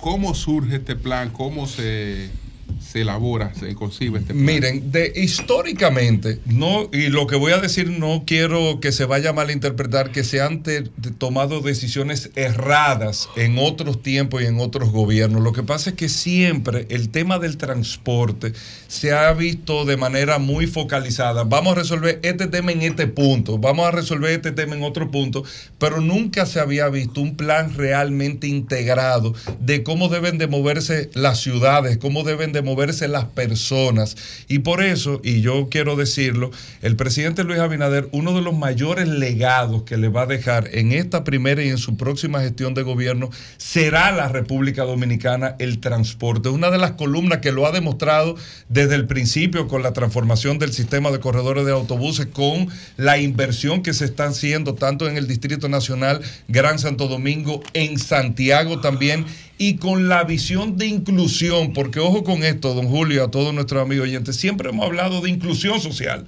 Se habla mucho de inclusión social y el tema del empleo y el tema de la salud y el tema de la educación, pero nunca se había puesto el eslabón más importante, la inclusión social, que la comunicación, el cómo la gente puede llegar para poder tener la accesibilidad a todos esos planes de inclusión. Eso se había dejado afuera y eso es lo que está haciendo el gobierno del presidente Abinader, que fue lo que presentamos la pasada semana después de tantos años de trabajo. Incluso yo vine aquí a hablarles a ustedes hace mucho tiempo de la la macro simulación que se le estaba haciendo a la ciudad para entender cómo se mueve el ciudadano. No es solamente entender que vienen al Distrito Nacional un millón de personas, cómo se mueven, cuál es el comportamiento. Nosotros tenemos, por ejemplo, la percepción que lo decían y es una a voz popular que San Cristóbal es eh, la ciudad de habitación, vamos a decir, del Distrito Nacional. Pero una cosa es que lo digan y otra cosa es que tú lo estudies para poder trazar realmente un eslabón de comunicación ahí que fue lo que se presentó también. Entonces, con todo esto, don Julio, ¿qué es lo que se va buscando a todos nuestros amigos que están del sol de la mañana escuchando? Poder cambiar el comportamiento del uso del tipo de vehículo en lo que los eh, dominicanos eh, usamos a diario para que sea menos necesario tener una obligatoriedad de que todo el mundo tenga que tener Se un copió carro individual. algo de proyectos de administraciones anteriores porque algunas personas han percibido puntos en común. Mira, yo escuché eso y tengo muchos amigos. Yo me reía, yo le escribí a uno viejo, es que un tren que yo hago, diseño un tren diferente. O sea, porque mira esa foto del tren, e- ese tren es igualito al los trenes son casi toditos iguales. Ahora, no se le copia ningún proyecto a nadie porque estos estudios se terminan de hacer ahora. Una cosa es que tú tengas una idea y otra cosa es que tú le des la base técnica para tú poder entonces decir esto es lo que se va a hacer. Señores, un gobierno que está presentando incluso con montos presupuestarios lo que se va a hacer y el cómo se va a hacer. Al final, ¿qué es lo que estamos buscando? No es solamente tener un sistema de transporte, sino que sea un sistema de transporte integrado, que es está sucediendo en este momento. Nosotros inauguramos hace unos meses la terminal del teleférico de los Alcarrizos. Tú tienes gente en los Alcarrizos que lo saca desde la estación de los americanos en la autopista Duarte, pero ya está terminándose la línea 12 del metro que te interconecta automáticamente con ese teleférico de los Alcarrizos y el metro te entra y te cruza a Santo Domingo Este o a Santo Domingo Norte también y tú puedes tener la interconexión con el sistema de transporte también de autobuses que se está ejecutando en este momento. Y al final eso es, perdón allí, un sistema integrado que tú por la tarifa de 35 pesos Tú te montas en el teleférico, transbordas en el metro, te montas en un corredor de autobús. ¿Y qué tú buscas con esto? Tú mismo decirle a la gente, a todos los que trabajan aquí en Radio Cadena Comercial, tú dices, ven acá, me sale más costo efectivo, más eficiente, más rápido, seguro, utilizar el sistema de transporte colectivo que venía en mi carro individual. Y ese es el cambio de cultura que nosotros estamos haciendo y que lógicamente la gente va a ir entendiendo a medida que los proyectos vayan Sí, avanzando. Más que una pregunta nuestra, eh, buenos días, eh, Hugo. Buen día, mi querido Un abrazo, como siempre. Es una pregunta que nos hace eh, un amigo para que eh, se la formulemos a Hugo Veras. Él le hace la siguiente pregunta. ¿Cuál fue el proyecto de transporte que yo te presenté en el Ministerio de Obras Públicas? Esa pregunta la hace el exministro de Obras Públicas, el ingeniero Pepín, Ramón Pepín. Ah, no, Pepín, que es un gran amigo mío. ¿Que ¿Cuál fue el proyecto? Un gran amigo mío. Te mostró de Pepín, transporte que estoy no, total. pregunta, No, no, no, no. No, no. ¿eh? Pepín, que veneno, No, y yo hablo con Pepín a cada rato. Pepín, que es un gran amigo mío. Pepín me presentó, me que eh, si mal no de ese recuerdo, proyecto, las tres terminales que es dentro de la visión también que hay, las tres terminales para el transbordo Que ya hay de- una el hecha, ya hay una transporte hecha, ya una de del- las tres está hecha. Del La hizo transporte interurbano. la Sí. vaina de la cultura. De- O sea, pero así, es así. asumieron- es una Hay una este. Asumieron el proyecto de, Pepito. Danilo. Bueno, el o sea, que es- con esa pregunta la respuesta es, ¿asumieron eso? Las tres terminales se ¿Dónde está el tienen que hacer. Se tienen Tal que cual. hacer. No, no, no, Probablemente. hay una que está hecha. Hay Sí. una que está Ah, hecha, pero que es la terminal del este, que ahora hay otro tipo de visión, porque recuerden que tenemos el tren metropolitano que te va a llevar incluso hasta el aeropuerto y hasta Boca Chica. Se va a retomar esa parada. todo- no, bueno, la parada de la terminal de autobuses, eso no te lo puedo decir en este momento error si se, si se va a no se terminar. puede porque ya hay sentencia. Alberto que- se va a- Hay sentencia de los tribunales de que no se puede. pero te voy a decir algo, te voy a Pero decir algo, porque uno tiene que ser justo con esto. Fue un error Fue un no error. utilizar Coño, esa brillante, Eso uno claro. tiene que Eh, decir. ese es todo. Ay, Eso ay, ay, muy ay, bien. ay, ay. Lo digo claro, lo digo claro. Oigan, oigan, por favor. No, Oigan, repítelo no, no, no, para poderlo usar en la Ahora entiendo todo. Pero ¿a Espérate, dónde? Ah, no. Espérate un momentito. Vamos a ver, porque esto es una, esto es una noticia. Lo que Oh. Comienza de nuevo, lo Digo, nosotros nos no, vamos a espérate, callar. no, pero no lo arregle natural, natural. No, natural. No, no, porque es que yo estoy claro, muy claro con el tema. Adelante. Ya, lo- ya, lo Ya, voy a grabar. no, no, no. Primicia del sol de la mañana. Primicia del sol de la mañana. A validar a Julio. No, no, no, no, porque Claro. la- es la primera vez. Es la primera vez. no, Que fue un error. Es la primera vez. El no haber utilizado la parada que está en el este, yo lo veo, yo lo veo y lo digo, e incluso quien no conoce de la historia del Parque del Este entero, siempre en el desarrollo para los Juegos Panamericanos estuvo previsto precisamente esa parada donde entonces se construyó es- ahí. fue un error. Entonces, un error no aprovechar esto para tú poder todas las terminales, eso era para las terminales de autobuses de San Pedro de Macorís, Ay, de, Bo- el de. Boca Chica, de todo eso, y que tenían que intervenirse. callada. ¿Qué yo Ahora, ahora, gobierno. ahora, ahora. Y los, los tribunales hablaron. Ahora, sí les digo lo siguiente, no espérate, Jonathan, porque las cosas también hay que decirlo como son. Como tú tienes ahora una visión clara, no puntual, de cómo tú vas a ir montando todo el sistema de transporte colectivo, ya hay estudiado todo lo que tiene que ver con el tren metropolitano que te llega a Boca Chica. Entonces, el uso necesario de esa terminal, tú tienes otra te- alternativa para hacerlo. Tiene que venir una terminal hacia el norte obligatorio, que todos esos autobuses no entren a la ciudad Es- en la el idea. sistema de transporte interurbano. se dio el Esa es la primer idea. Picasso en el Eso- 14. En el kilómetro 14 se dio el primer Picasso. Entonces te digo, planificación yo fui te- a te digo, con una, con planificación lógicamente puntual con las necesidades que hay, pero ahora tú tienes, Pedro, ya todo un sistema montado. Entonces tú sabes, si tú tienes la terminal aquí del teleférico, y tienes la terminal del tren, tú puedes dejar los pasajeros aquí. Entonces tú haces una readecuación Claro. de un diseño inicial que tú tenías para que puedas tener la efectividad. Eso es todo. Eso es así. Eso es todo. Y eso es lo que nosotros estamos presentando. ¿Dónde van las otras dos terminales, Hugo? Hay una terminal que tiene que venir eh, hacia el, vamos a llamarle, sur. hacia el. Santo Domingo Norte, Ok. que hacia todo lo que viene Santo Domingo Norte. Está la terminal que viene hacia el este, que hay un la que está ahí, la vamos a recuperar. No, hay un rediseño ya, porque ya la no terminal del este, tú. con esta situación que sucedió, ya no tiene Ah, sentido, porque repito que tienes un tren metropolitano que te va a cruzar incluso hasta Boca Chica. Entonces tú haces una readecuación de toda Ese la necesidad del conviene sistema de transporte.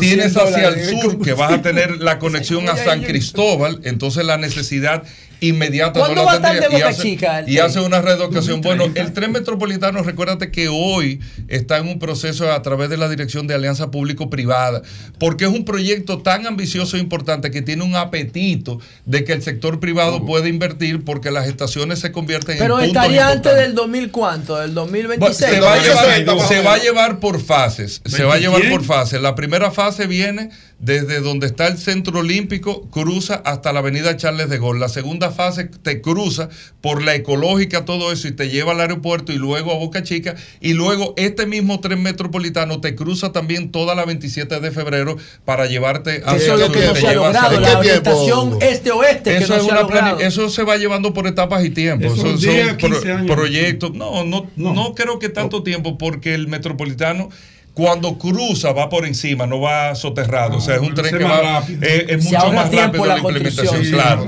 Pero la prioridad es conectar eh, en esta zona, conectar Santo Domingo Este para ir eliminando la necesidad a través de esta zona, de este litoral, del cambio o el cruce de vehículos hacia acá. De todo lo que se anunció, Hugo, eh, ¿qué es lo más próximo?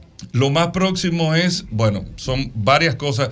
La terminación de la línea 12 del metro, que es la que te lleva a la, termi- a, al- a la terminal del teleférico de los Alcarrizos. Ahí tú vas a tener ya un sistema interconectado listo junto ya. con los corredores de autobuses también. Recuerden que el presidente Luis Abinader a finales de este año eh, pone en funcionamiento el teleférico de Santiago. Perdón, Y- Hugo, termina la de la que conecta el 9 con los alcarrizos del metro, termina antes de las elecciones. No.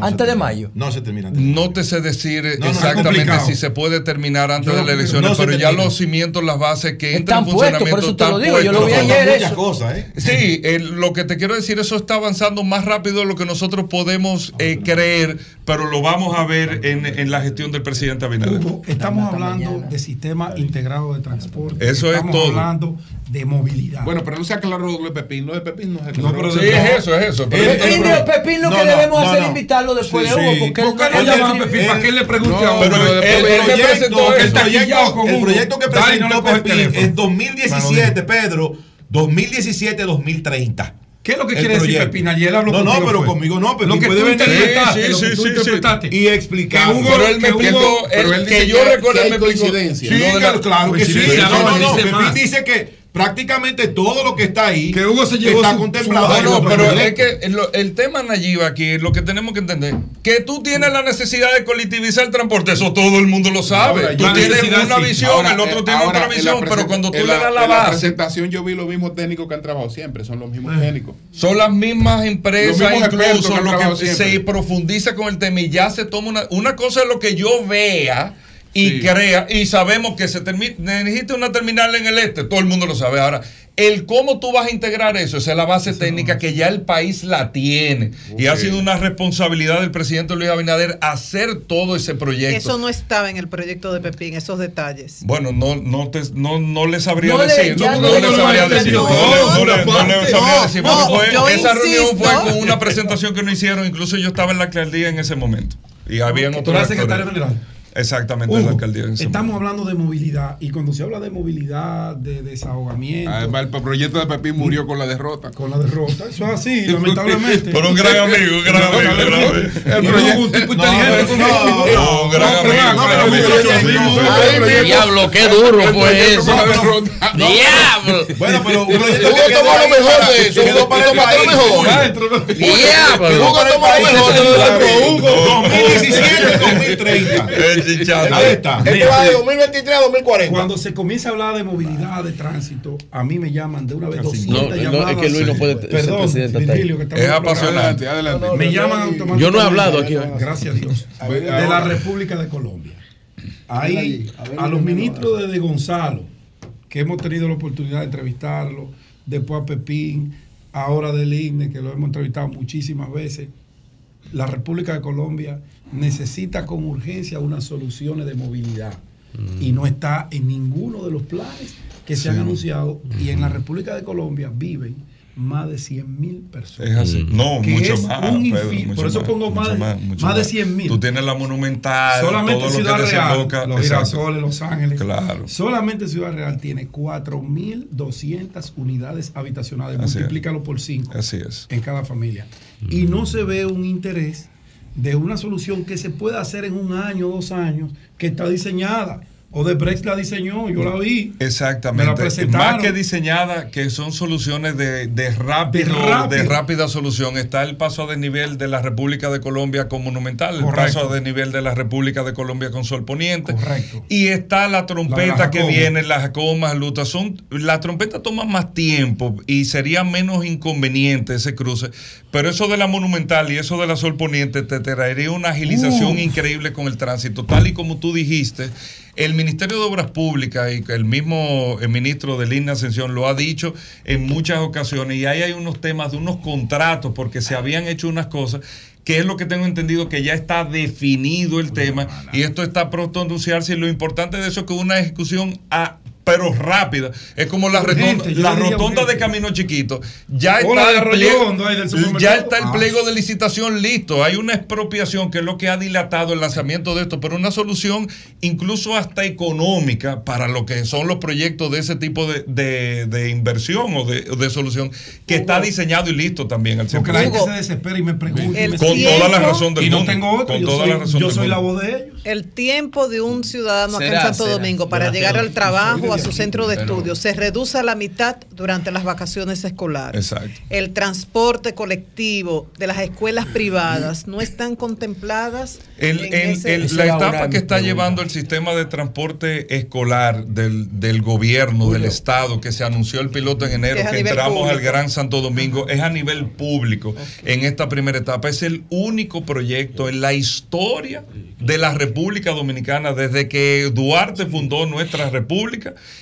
que se toma una decisión de hacer un proyecto de transporte que impacta a todo el territorio nacional. que es positivo, pero para fines de tránsito, de evitar tapones, los que más aportan unidades de vehículos son, Son del los colegios y privado. más que están en el centro Entonces, de la no ciudad. hay una manera de exhortar, de pedir, de motivar a los colegios privados a que tengan un transporte y colectivo. a que puedan ir viendo ese modelo como lo teníamos, porque Pero el tema ¿lo es que lo teníamos. contemplado ustedes? No, más que contemplado, no hemos tenido muchísimas reuniones. Lo que pasa son cosas, María Elena, que van paso a paso Incluso a medida de que se van viendo no los quieren. resultados. Señores, yo les voy a poner un ejemplo, porque todo lo que nosotros tenemos una resistencia al principio, vemos el resultado, estamos escépticos con el resultado, vemos el resultado y lo abrazamos al final. Es un tema normal. ¿Cuál ejemplo le voy a dar de esto? Parqueate bien.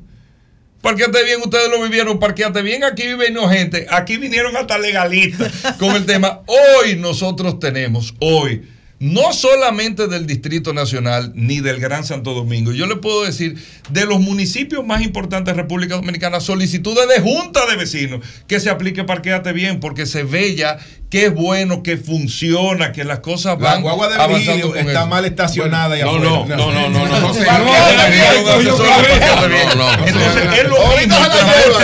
no. El la transporte la escolar- a veces tú no lo crees y cuando ves que es bueno, entonces lo abrazas. El proyecto, yo le puedo decir. que los eh, padres pierdan esa resistencia, que su hijo yo se le vaya en puedo hablar muy claro. El gobierno de la República Dominicana y el presidente Abinader que creó un gabinete de transporte para poder dictar y tener toda la coordinación de todas las políticas que tienen que ver con la movilidad, está trabajando con un plan, que es lo importante, no está trabajando uno por un lado y otro por otro lado. Y yo les puedo garantizar, nosotros estamos ahora esta semana, entra en funcionamiento, José, el sistema de semáforos. Ya está listo, una licitación que hicimos a partir de enero de este año, que ya tuvo un proceso, está un proceso de instalación. La primera etapa que concluye es el Distrito Nacional. Señores, nosotros vamos a tener el sistema más moderno de toda la región, que por eso vinieron la gente Eso va, a de los, Google. eso va a quitar los Lo agentes dije DGC. ser obligatoriamente Aleluya. sale. Incluso tenemos Oh, reuniones esta semana ya porque Ay, el de la tiradente con 27, todo eso, señor. Pero ya está listo, señor. ya está listo. El, Distrito Sí, Nacional gracias, está señor. listo. Entonces el sistema ahora empieza a alimentarse de la data. Como es inteligencia artificial, el sistema empieza a aprender del comportamiento. Que tú lo hablas muchísimo ahí. Yo estudio tu comportamiento, aprendo el comportamiento y empiezo a gestionar Bien. todo el tráfico. Por eso fue que Google vino a República Dominicana a ponerse a la orden al presidente Luis Abinader, a felicitarlo con esta inversión que se estaba haciendo aquí y lógicamente Google, que son los signatarios de Waze,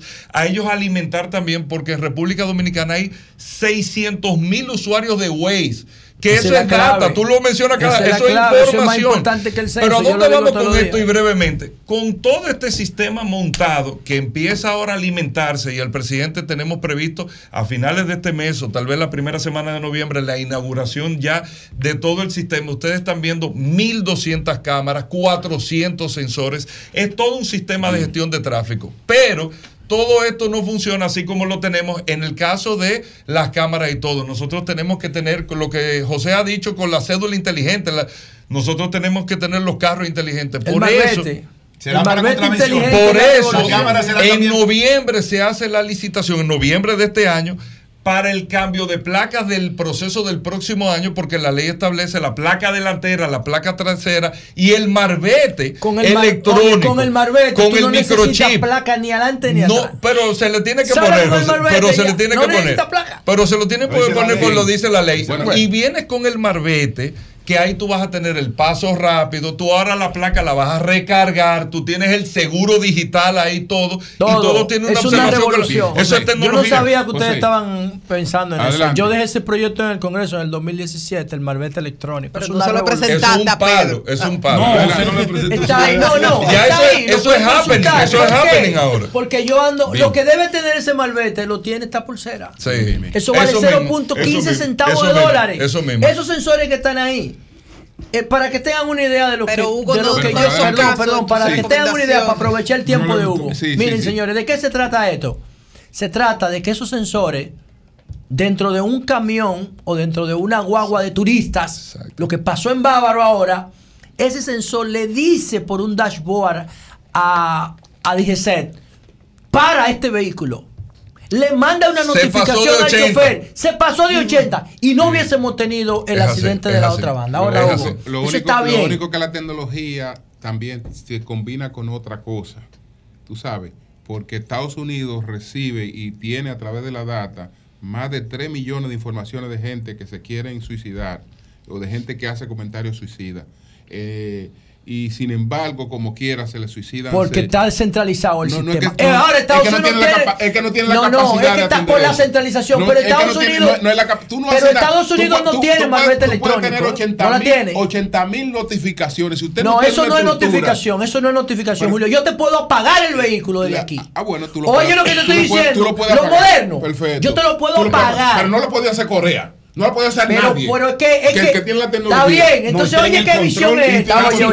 Imagínate que tú lo. Oye, oye, oye. con tres policías lo Oye, que, oye lo que es una expresión pura de conservadurismo. ¿Cómo se resiste Julio al cambio? Tú No, te yo no me resisto al cambio, Espérate, no. No, no, no. yo- Espérate, yo lo que, que no soy- es malo lo que yo voy a no, decir. yo lo que soy es Pero realista. oye, Hugo. Yo lo que soy es ¿Tú realista. te imaginas que tú le hubiese Yo dicho a Steve. Jobs? Pero la oye, claro. ¿tú te imaginas que tú le hubiese dicho a Steve Jobs? ¿Tú sabes de teléfono? ¿Y cómo tú vas a compartir con Nokia o con Motorola? Tú nunca has hecho un teléfono. ¿Cómo tú te vas a poner a inventar y que lo que ya está hecho? Él buscó, y el él dijo, gente con y el hacerlo, dijo, está bien, que no fue él que lo hizo". sigue haciendo tú eso, déjame hacer mi Si teléfono gente que sabía ¿Y qué pasó que hizo Steve Jobs? O que tú le hubiese dicho a, a Elon Musk, ¿cómo tú te vas a inventar poner, a poner a inventar cohetes? Sí. O hacer carro, tú sabes de cohetes, tú eres astronauta. Y Elon Musk dijo, está bien, sigue con tu, sigue con tu actitud, déjame a mí. Y ahí está Elon liderando la industria espacial, coño. Tenemos que darle oportunidad a lo, a lo disruptivo. Pero no importa. Oye lo que yo te quería decir. Dos cosas, mira. Primero saludar toda esta carpeta de proyectos. Santísimo, Yo, yo tuve una crítica, yo tuve una crítica la semana pasada alimentado. porque yo sabía, yo le decía a los muchachos, wow, yo en mi equipo tengo gente dura en tránsito y transporte, dura. Y yo decía, es imposible que ese proyecto se haga tan rápido. No se puede hacer tan rápido. Y a mí, y yo saludo la continuidad de Estado, y yo creo que ustedes No, han y hecho que lo sí, correcto. y sí, que tú lo Bien. supieras. Reco- sí, porque por, lo- por mi técnico, además, Bueno. yo tengo comunicación con ellos sí, prácticamente sí, sí. permanentemente. Y después me enteraron, no después llamó. me enteraron de qué pasó, me dieron todos los datos. Ah, Es un- están recogiendo lo mejor que se ha planteado. Y eso es bien, eso, Eso está es bien, eso es positivo, eso es continuidad de. Estado. Ahora, ¿qué me preocupa? Y te lo digo públicamente. Me preocupa que todo lo que se ha presentado es hardware. No hay software. ¿A qué yo me refiero de software? La parte blanda de los proyectos.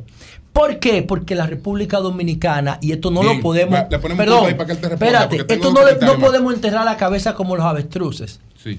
La República Dominicana es líder mundial en accidentes de tránsito. Y tú, y tú le dijiste a la sociedad que lo iba a reducir a la Sí. mitad. Ok. ¿Qué pasa? Que la República Dominicana está haciendo cultura del desorden del tránsito. Lo ha llevado a un Bien. patrón cultural. Entonces, si o los una costumbre, tal vez. La- bueno, no, yo creo que ya pasó lo de costumbre. Lo ha normalizado. ¿Qué pasa con esto? Que si los proyectos que ustedes están presentando no incluyen el comportamiento, van a dar error. Por más tecnología que le metan, tiene que haber una, lo que dice Thomas Kuhn, ustedes tienen que saber qué tipo de cambio necesita la sociedad. Para mí, en materia de tránsito los daños son muy profundos porque ya se convirtieron en cultura. Y, y yo estoy de acuerdo contigo, o sea, al final, y lo he explicado en muchas ocasiones, nosotros estamos haciendo como gobierno todo lo que hay que hacer para que esta conversación sea totalmente diferente. Y Yo te puedo dar esta fecha de cuándo va a ser diferente la conversación, pero hay una parte ciudadana que tiene que integrarse obligatoriamente, porque hay un tema de comportamiento y nosotros tenemos que integrarlo. El tema es, José, que la gente, y yo tengo que reconocerlo como, como gobierno, como institución, la gente, me voy a atrever a decir, no tenía confianza, porque siempre se anuncia un tema, el tema se pierde, no funciona y todo eso. La gente está teniendo confianza en lo que estamos haciendo porque todo tiene una base. Y te menciono un ejemplo que no tiene absolutamente nada que ver tal vez con los proyectos que estamos hablando, que es el Parquéate Bien que se ha mantenido sostenible. Usted aquí, eso no ha bajado la guardia nunca porque se creó un modelo para que sea sostenible y que se está teniendo confianza y hoy incluso hay inversiones privadas para el tema de estacionamiento. Lo mismo va a ocurrir con el tema, por ejemplo, del comportamiento y la fiscalización. Nosotros tenemos ahora mismo, el Distrito de Gran Santo Domingo tiene 800 agentes de la DGC que lo que están es dirigiendo tránsito, que no deberían de hacerlo, pero, no hay- pero tienen alternativa, Pedro, también, porque tú tienes unos semáforos que no se vinculaban y tiene muchísimas situaciones que hay y aunque nos ve- lo veamos hostiles, lo DGC, hacen y cumplen su papel. Ahora esos 800 agentes de la DGC pasan a un modelo de Con la semaforización, Hugo. Esa- ya eso está en marcha. Ya entra en funcionamiento, el sistema empieza a alimentarse esta semana ya, está instalado el Distrito Nacional, el Gran Santo Domingo, se concluye para el mes de diciembre. Bueno, pues muchas Todo gracias. y administrado. Muchas gracias, Hugo Vera, director del Intran. Muchas gracias. Dani, Así es. me parece que- Son 106.5. Mira, Virgilio, adelante. Hablando es que uno se entiende. Gracias a todos los que nos escuchan a través de este Sol de la Mañana de Sol 106.5. RCC Media, la Catedral de la Opinión en la República Dominicana. Y voy a, a poner esto acá. Ay, caramba. Mírenlo ahí. Mírenlo ahí. ¿Qué es eso? Mírenlo ahí. ¿Qué es eso? Eso es. ¿Es un melón? Un melón. ¿Y qué es eso? Así le llaman los jóvenes a un millón. Un millón. Un millón de votos emitidos en la convención Eso es lo que ustedes del PRM. Un millón. ese es el 26 padrón del mil 47 votantes en un ejercicio democrático del PRM como ninguna organización política. Unas elecciones, unas primarias internas en un partido, una elección primaria en un partido cerrado, suscrito a un padrón que llevó el 33.25 del padrón electoral votó dentro de un proceso, en un proceso donde los actores políticos estaban fuera, los senadores, estaban fuera los diputados y estaban fuera la mayor parte de los alcaldes del país. Solamente concejales y la parte, la parte que tenía que ver con la parte presidencial. Y ese Los directores del proceso, distrito estaban en ese, mayoría ese proceso concitó una votación histórica en el cual el presidente de la República obtuvo unos casi 900 mil votos. A esa cuenta de 900 mil votos, que es la plataforma inicial, la plataforma a vencer de cualquier otro candidato que quiera aspirar a la presidencia de la República. El PRM se consolida hoy en el electorado nacional como el partido más grande, más organizado y como lo dice su nombre, el más moderno. No hay que comparar, porque no tiene comparación alguna porque no son manzanas con manzanas. Cuando usted va a hacer una suma, debe sumar de forma igualitaria. Ese millón de votantes supervisado por la Junta Central Electoral,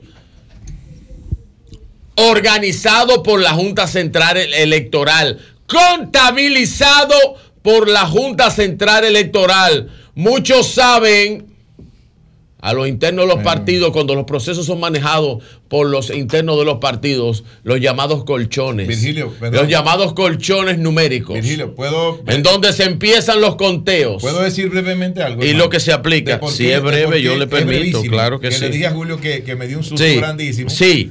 Cuando tú. Un melón. Cuando tú lo, lo estabas eh, sacando, del, Sí. lo, traías del piso, Sí, ¿verdad? sí, sí, el melón. Porque en un momento pensé que era una cucurbitácea. Eh, Entonces, sí, eh, bueno. me asusté. Pero Es un luego, melón. Luego vi que no era una cucurbitácea, sino que, que era un melón. Yo tenía uno Un de esos y no le di purina y se me murió. Sí. Eh, la Una- cucurbitácea. sí, Pero este, este. Lo dejo de tarea, la- este, la cucurbitácea. Este melón que tú ves aquí es un millón de votos emitidos a los que aportaban, a los que apostaban al fracaso. Pero también a la oposición. Yo no creo que nadie a la oposición. No. Como tú, mira, que mira. La, la oposición Mira. estaba al margen de ese proceso. La oposición ti. ha seguido trabajando este en sus tareas. Fortalecimiento de la partidocracia es lo. Fortalecimiento de las tareas se- dentro, se- dentro de los esquemas. Y hoy Te está el proyectando. partido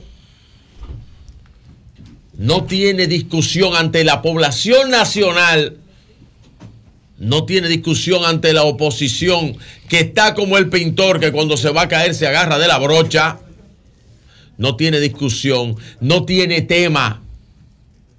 Ni siquiera tiene tema. La agenda de los temas nacionales está circunscrito totalmente al oficialismo. Es lo que siente el país. Por eso, por eso, en el tema de los partidos políticos que se han quedado sin discurso, suspendieron cualquier tipo de cosa de cara a esta semana. No tienen tema. Iban a hacer un anuncio, lo cancelaron. Iban a hacer otro anuncio de un alcalde, cancelado también. Y aquel político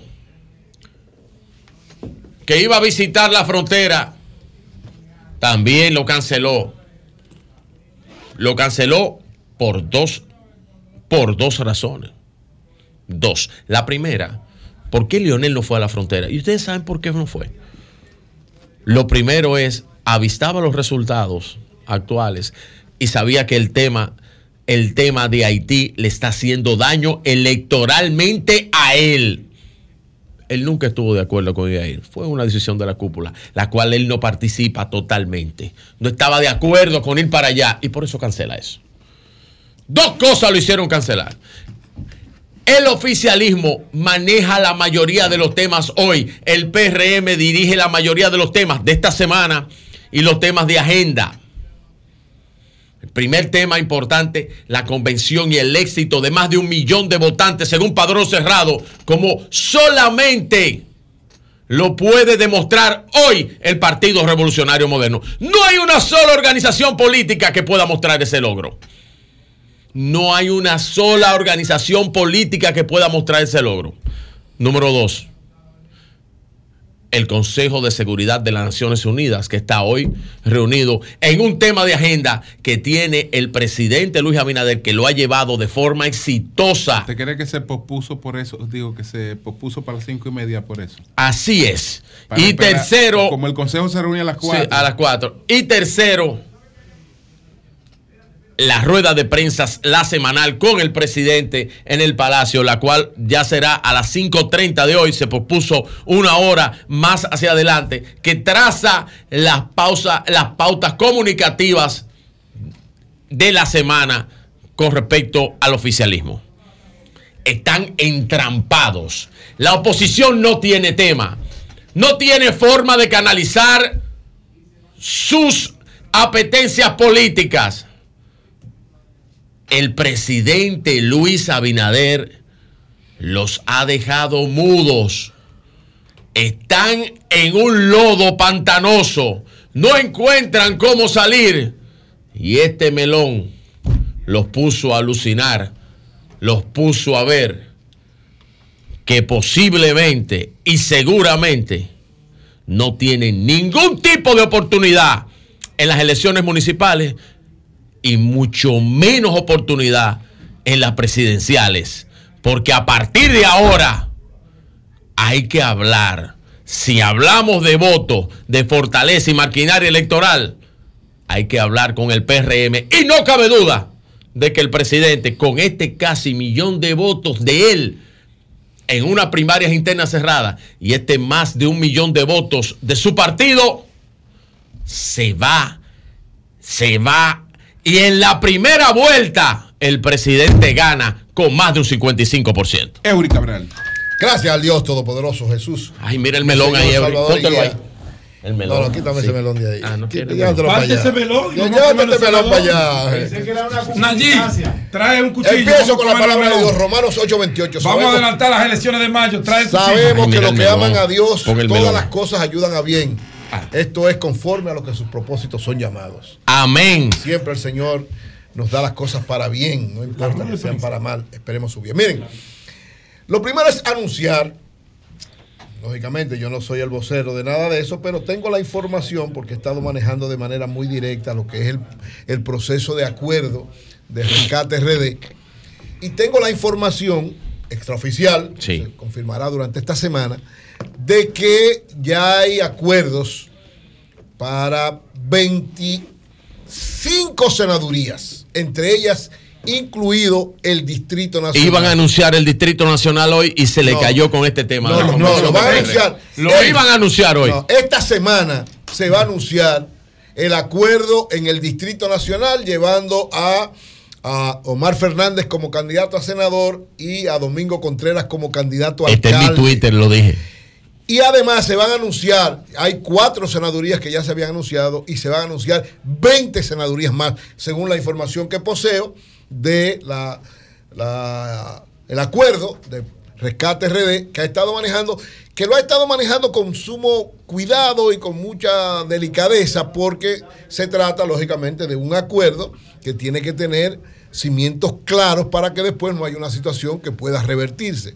Es decir, lo que se está haciendo se está haciendo con mucho cuidado, con conversaciones claras y precisas de ambas partes, con conversación con las personas que están involucradas. Por eso, tal vez el ritmo que algunos quieren que se lleve no se lleva, sino que tiene que tener con mucho cuidado. Lógicamente, siempre hay gente que no quisiera que se diera esto, sobre todo porque evidentemente si usted logra que haya un acuerdo en la mayor parte de las senadurías de los partidos de oposición, de los dos principales partidos de oposición, de los, de los tres principales partidos de oposición y otras fuerzas que también puedan darlo, hay casi seguro la posibilidad de que el Senado quede en manos de la oposición. Es decir, si este acuerdo de 25 senadurías ya, y creo que se va a llegar a un poquito más, creo que se va a llegar a alrededor de 30, si hay un acuerdo de la oposición que va unificada, para llevar candidatos comunes en la mayor parte de las senadurías del país, van a lograr ganar y tener mayoría en el Senado. Y eso es sumamente importante, por varias razones. ¿Por qué? Porque los senadores, diputados, senadores, es una boleta que va junto con la boleta presidencial. Es decir, cada uno, en cada uno de esos lados, la oposición, todos los partidos de oposición estarán buscando sus votos. ¿Qué significa eso? Que van estando restándole votos a al partido de gobierno y al presidente de la República. Y se concretiza de alguna manera, si hay un acuerdo de esta naturaleza, se concretiza la posibilidad de que el presidente Abinader no se vaya en una primera vuelta. Y eso es un triunfo importante para la oposición, porque ya la oposición tiene resuelto las, lo que sería una segunda vuelta. Ya hay un acuerdo. Antes de hacerte este acuerdo particular en cada senaduría, ya hay un acuerdo presidencial, que el que quede, si hay segunda vuelta, el que quede, eh, que en segundo lugar, el que vaya, ¿verdad?, a enfrentar al presidente Luis Abinader en una segunda vuelta, tiene el apoyo de todos los sectores de la oposición.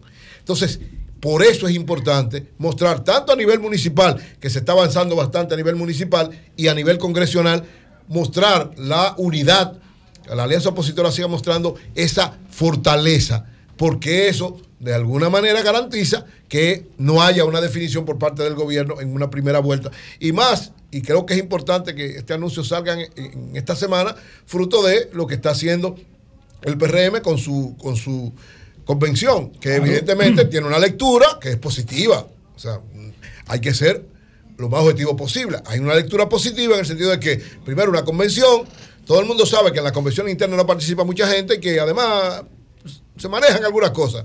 Pero evidentemente el hecho de que alrededor de un millón de personas haya votado, que no haya habido ningún conflicto.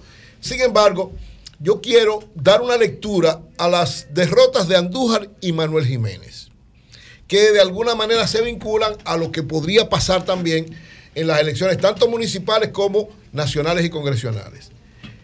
¿Cuál es la característica de Manuel y de Andújar? De, tanto de nuestro amigo Andújar como de nuestro amigo Manuel Jiménez. Ellos tienen los dos una característica especial. ¿Cuál es esa característica especial? Los dos se fueron del PLD. Los dos en el fondo, su identidad no es PRM. De los dos, su identidad es PLD.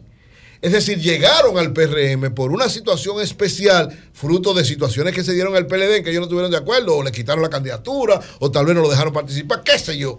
Todas las cosas que pasan a lo interno de los partidos. Pero en el fondo, ambos. Andújar se fue del PLD por Francisco Peña. Esa- y Manuel se fue cuando perdió la. co- De, de- de- de- Eh, Andújar se fue del, de- del PLD. por Francisco Peña, que ahora le gana. Por Francisco Peña, por, porque la candidatura se la dieron a Francisco A Francisco Peña, exacto. Entonces él se La fue- alianza se la dio a Francisco Peña. Exactamente. Él se fue Eh. por Francisco Peña, que ahora vuelve.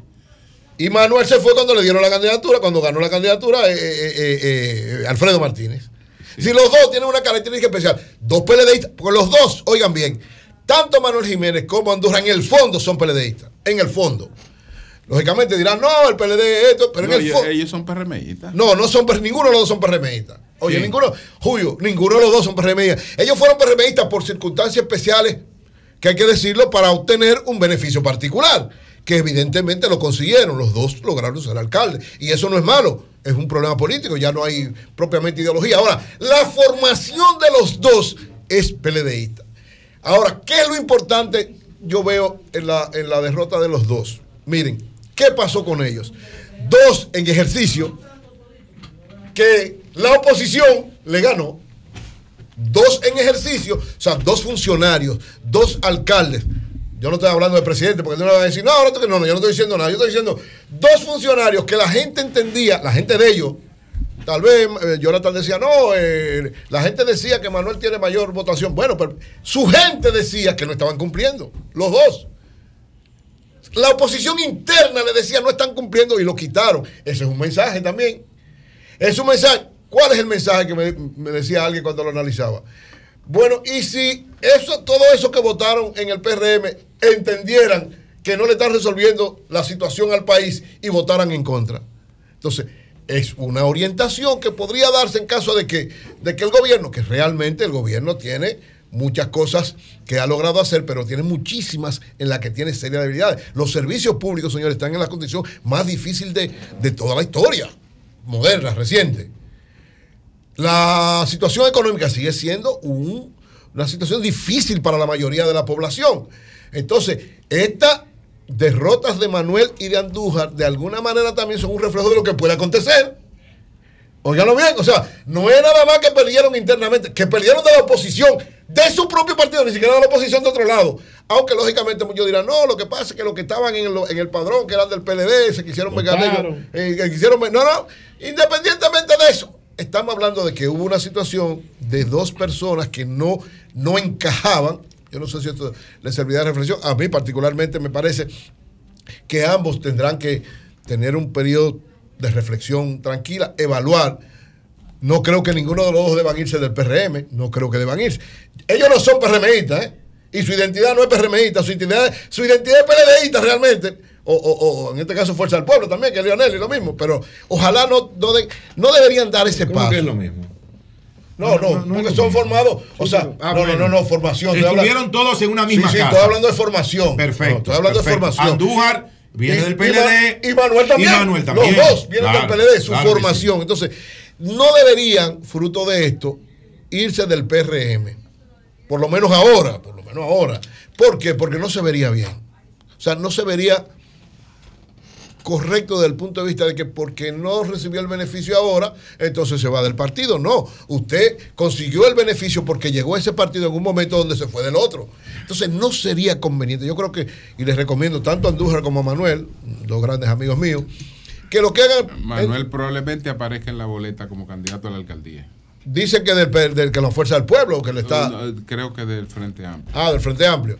No debería- Manuel no debería hacer Ma- eso. Ma- Manuel, no debería, Manuel debería quedarse tranquilo, hacer una buena gestión de aquí a que entregue, porque... Ahora, si él tiene números que le dicen que hacia afuera él era competitivo. Eh, no, José. Ojo Manuel debe eso. ahora. Pero yo oye, fuera él y no. Manuel no, no, no. debe irse del PRM, debe terminar su gestión, hacer ahora lo más lo mejor posible para hacer una gestión Lo que buena en lo que hacer- le queda. Lo que tú puedes estar seguro que él no va a apoyar a Dios.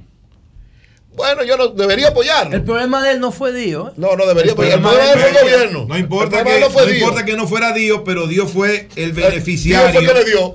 No, no, el beneficiario Claro. de, de esas acciones. Yo creo que lo correcto para ambos, tanto para Manuel como para Andújar, ambos. Y no será Luis Alberto el más beneficiario de eso. No, claro, pasó Alberto fue el más beneficiario de todo. eso claro. hacia afuera. Eso hacia afuera. pero Eso hacia estamos hablando afuera, estamos hacia internamente. adentro. O sea, internamente Manuel y Andújar lo que No, deben no, lo que hacer te los quiero dos. decir que si Manuel saca una candidatura, a quien le conviene es a Luis Alberto. No, no necesariamente. Que no necesariamente. Y no va a dividir el escenario entre. Pero Luis Alberto, Oh, Ah, bueno, tú todas dices, ah, maneras, pues no, claro, si Luis es así, Alberto sí. tiene un Eso es buen posicionamiento en Santo Domingo Este. Por eso digo que le conviene. Oye, si Manuel independientemente- presenta una candidatura, Alberto, va a aunque- generar un efecto de Danilo Hermano, Leonel. aunque revés. no la presente. Luis Alberto es inderrotable ahora mismo. Aunque No no la digan presente. eso. Bueno, ahora mismo, estoy hablando ahora mismo. Lo que está al lado de ti. Estoy hablando ahora ¿Cómo mismo. tú vas a decir que no es inderrotable? Ahora, ahora, ahora, ahora. Manuel, todo el mundo sabe que tenía plan. ahí, ese es mi Manuel tenía plan. micrófono. O sea, tirar por el frente amplio que sería un error. Manuel va a ser candidato. Pero no ¿Qué debería? Manuel ¿Qué debería, Manuel debería apoyar a Dio y quedarse tranquilo. Andújar debería apoyar a Francisco Peña y Ah, quedarse tranquilo a ambos. Eso no lo va a conseguir tú nunca. Te dijo que Andújar tuvo que dejar su PLD por Francisco. Sí, pero ganó, pero ganó Julio. No, Julio pero- ganó. no, pero no ganó en el PLD. Él- Pero ganó con el PRM, quiero decir. Él se fue del- de su PLD por, Francisco Peña. Pero entonces ganó en el PRM, que el que aprenda a fue- perder. Se fue para el PRM. Ahora fue Francisco Peña al PRM a quitarlo a él. Entonces que apoya ahora a Francisco Eh, Peña. Ajá. Ajá. ¿Dónde quiera que tú Ay, no me digas. No, no, no, oye, lo Te- corre- Pero qué hice- bonito. No, se veía muy mal. Te hice ir de tu PLD y ahora vengo y te quito el PRM. Se vería muy mal tanto Andújar como Manuel por haber perdido la candidatura, irse del PRM. Es que se No, vaya, no, no, que se no, debería. No, Pero no, van a trabajar por ellos. Ah, bueno, otra- La- es otra cosa. la- Yo digo un periodo de reflexión, La familia- pero no irse del la- PRM la ni apoyar a otra la gente. familia de Andújar amarra a Andújar si Andújar le dice que va a apoyar a Francisco Peña. Bueno. lo trancan. Bueno, lo, porque quede se tranquilo. Lo, lo trancan. Si él dice que yo, mira, yo voy a salir a apoyar a Francisco Peña, lo trancan. que se quede tranquilo. O sea, es decir, Manuel Jiménez y nuestro amigo Andú- José Andújar deberían estar en un periodo de reflexión, terminar bien. Oigan, terminen alto sus sindicaturas ahora. Hagan lo que tengan que hacer para que queden bien y salgan. Recuerden que la gente se acuerda de lo que pasó inmediatamente. Salgan alto y me- pónganse en un periodo de reflexión tranquilo. O lo mejor sería apoyen. Manuel apoya a Diego, Andújar apoya a Francisco Peña. Eso sería lo mejor desde el punto de vista de lo que ellos tienen que construir para el futuro. Señores, ah, si usted es inteligente políticamente hablando, una derrota táctica usted pues la puede convertir en una victoria estratégica. Eso es lo que tienen que hacer Manuel y ahora. Ganaron, fueron alcaldes, perdieron ahora. Esta derrota, tranquilo, evalúenla, conviértanla en una victoria estratégica, actúen como que hay que actuar, actúen de acuerdo a los intereses generales, no los particulares. Ganó otra persona, pero ganó su partido, ya ustedes están ahí. Yo digo, ellos realmente no son PRMistas, pero están en el PRM. Entonces, apoyen a esto y luego den el paso que tengan que dar. Pero por ahora deberían respetar a su organización y la institucionalidad de su partido. Buenos días, buenos días, adelante. Lea un cuchillo para el melón. Buena, ¿cómo está el equipo? Adelante. Sí, les habla la ingeniera Pion. Sí. Sí, ingeniera. Óyeme, el primer consejo que le voy a dar, yo soy de la zona oriental y había votado por Manuel Jiménez, por Manuel Jiménez. Cosa que no, yo no voto generalmente por otro partido, había yo por Manuel Jiménez. Pero óyeme, esa, hasta los últimos años, tiempo, le hicieron un daño a Manuel Jiménez. Lo último que le hicieron fue que cuando cambió todos los camiones, La gente de él, de, de sus camiones, hacían la cosa peor que la, que, la, que la cosa anterior, que la privada. Ahora, le digo a Dio Atacio, que lo conozco. Andaba en mi, en mi urbanización, en el parque, cuando estaba haciendo campaña, con, con un aparatico de presión. Y yo aproveché y digo, ah, déjame tomarme la presión. Cuando me tomó esa presión, me tenía tan alta que yo corrí rápidamente para el médico y era que te daba dañado su aparato, estaba bien. Que lo- Ey, que- ey, que- no, no, no, que- ey, ten cuidado. Que cambie el aparato. No, ten Dios. cuidado, que Dios, Dios bueno, Dios Saludos a bueno. todos. Bueno, atención, Llovita, antes, antes de irnos, Llovita, antes de irnos. Así al final. Antes de irnos, Hay Llovita. primicia. Una denuncia urgente, ah, Julio, antes de irnos. después de eso. Porque es que el doctor, el doctor Henry Ruiz, que es el director regional, debe ser de ganadería en la región noroeste. Ajá. Ese hombre está como el diablo y amenazando. ¿Qué le pasa? ¿Por qué? Por las elecciones del colegio de, de veterinario. Que Hay un colegio veterinario, yo no sabía eso. Sí. La asociación de el, el colegio veterinario. Él no cumplió con su cuota en el noroeste. La gente le falló. Sí. Aunque veter- el PRM ganó en los veterinarios por nueve votos a nivel nacional. Pero a él la gente le falló en, en el noroeste. Y, y perdió en Nagua. Perdió en Nagua y perdió en San Francisco. Y, vam- y vamos a escuchar a este hombre, al doctor Ay, Henry coño. Ruiz. Está quillado. Henry Ruiz, adelante. Está quillado. Gracias por el apoyo de traición de los médicos veterinarios de la región nordeste.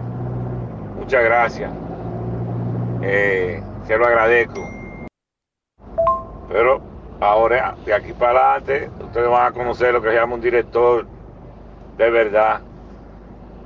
Antes era un director, un mierda. Ahora voy a ser un verdadero director. Bueno, esos son pajitas para el coco, paja para el coco, porque ahora a nivel nacional se le está dando una pela como yo quería que se le diera aquí en la región nordeste, que era la región mía.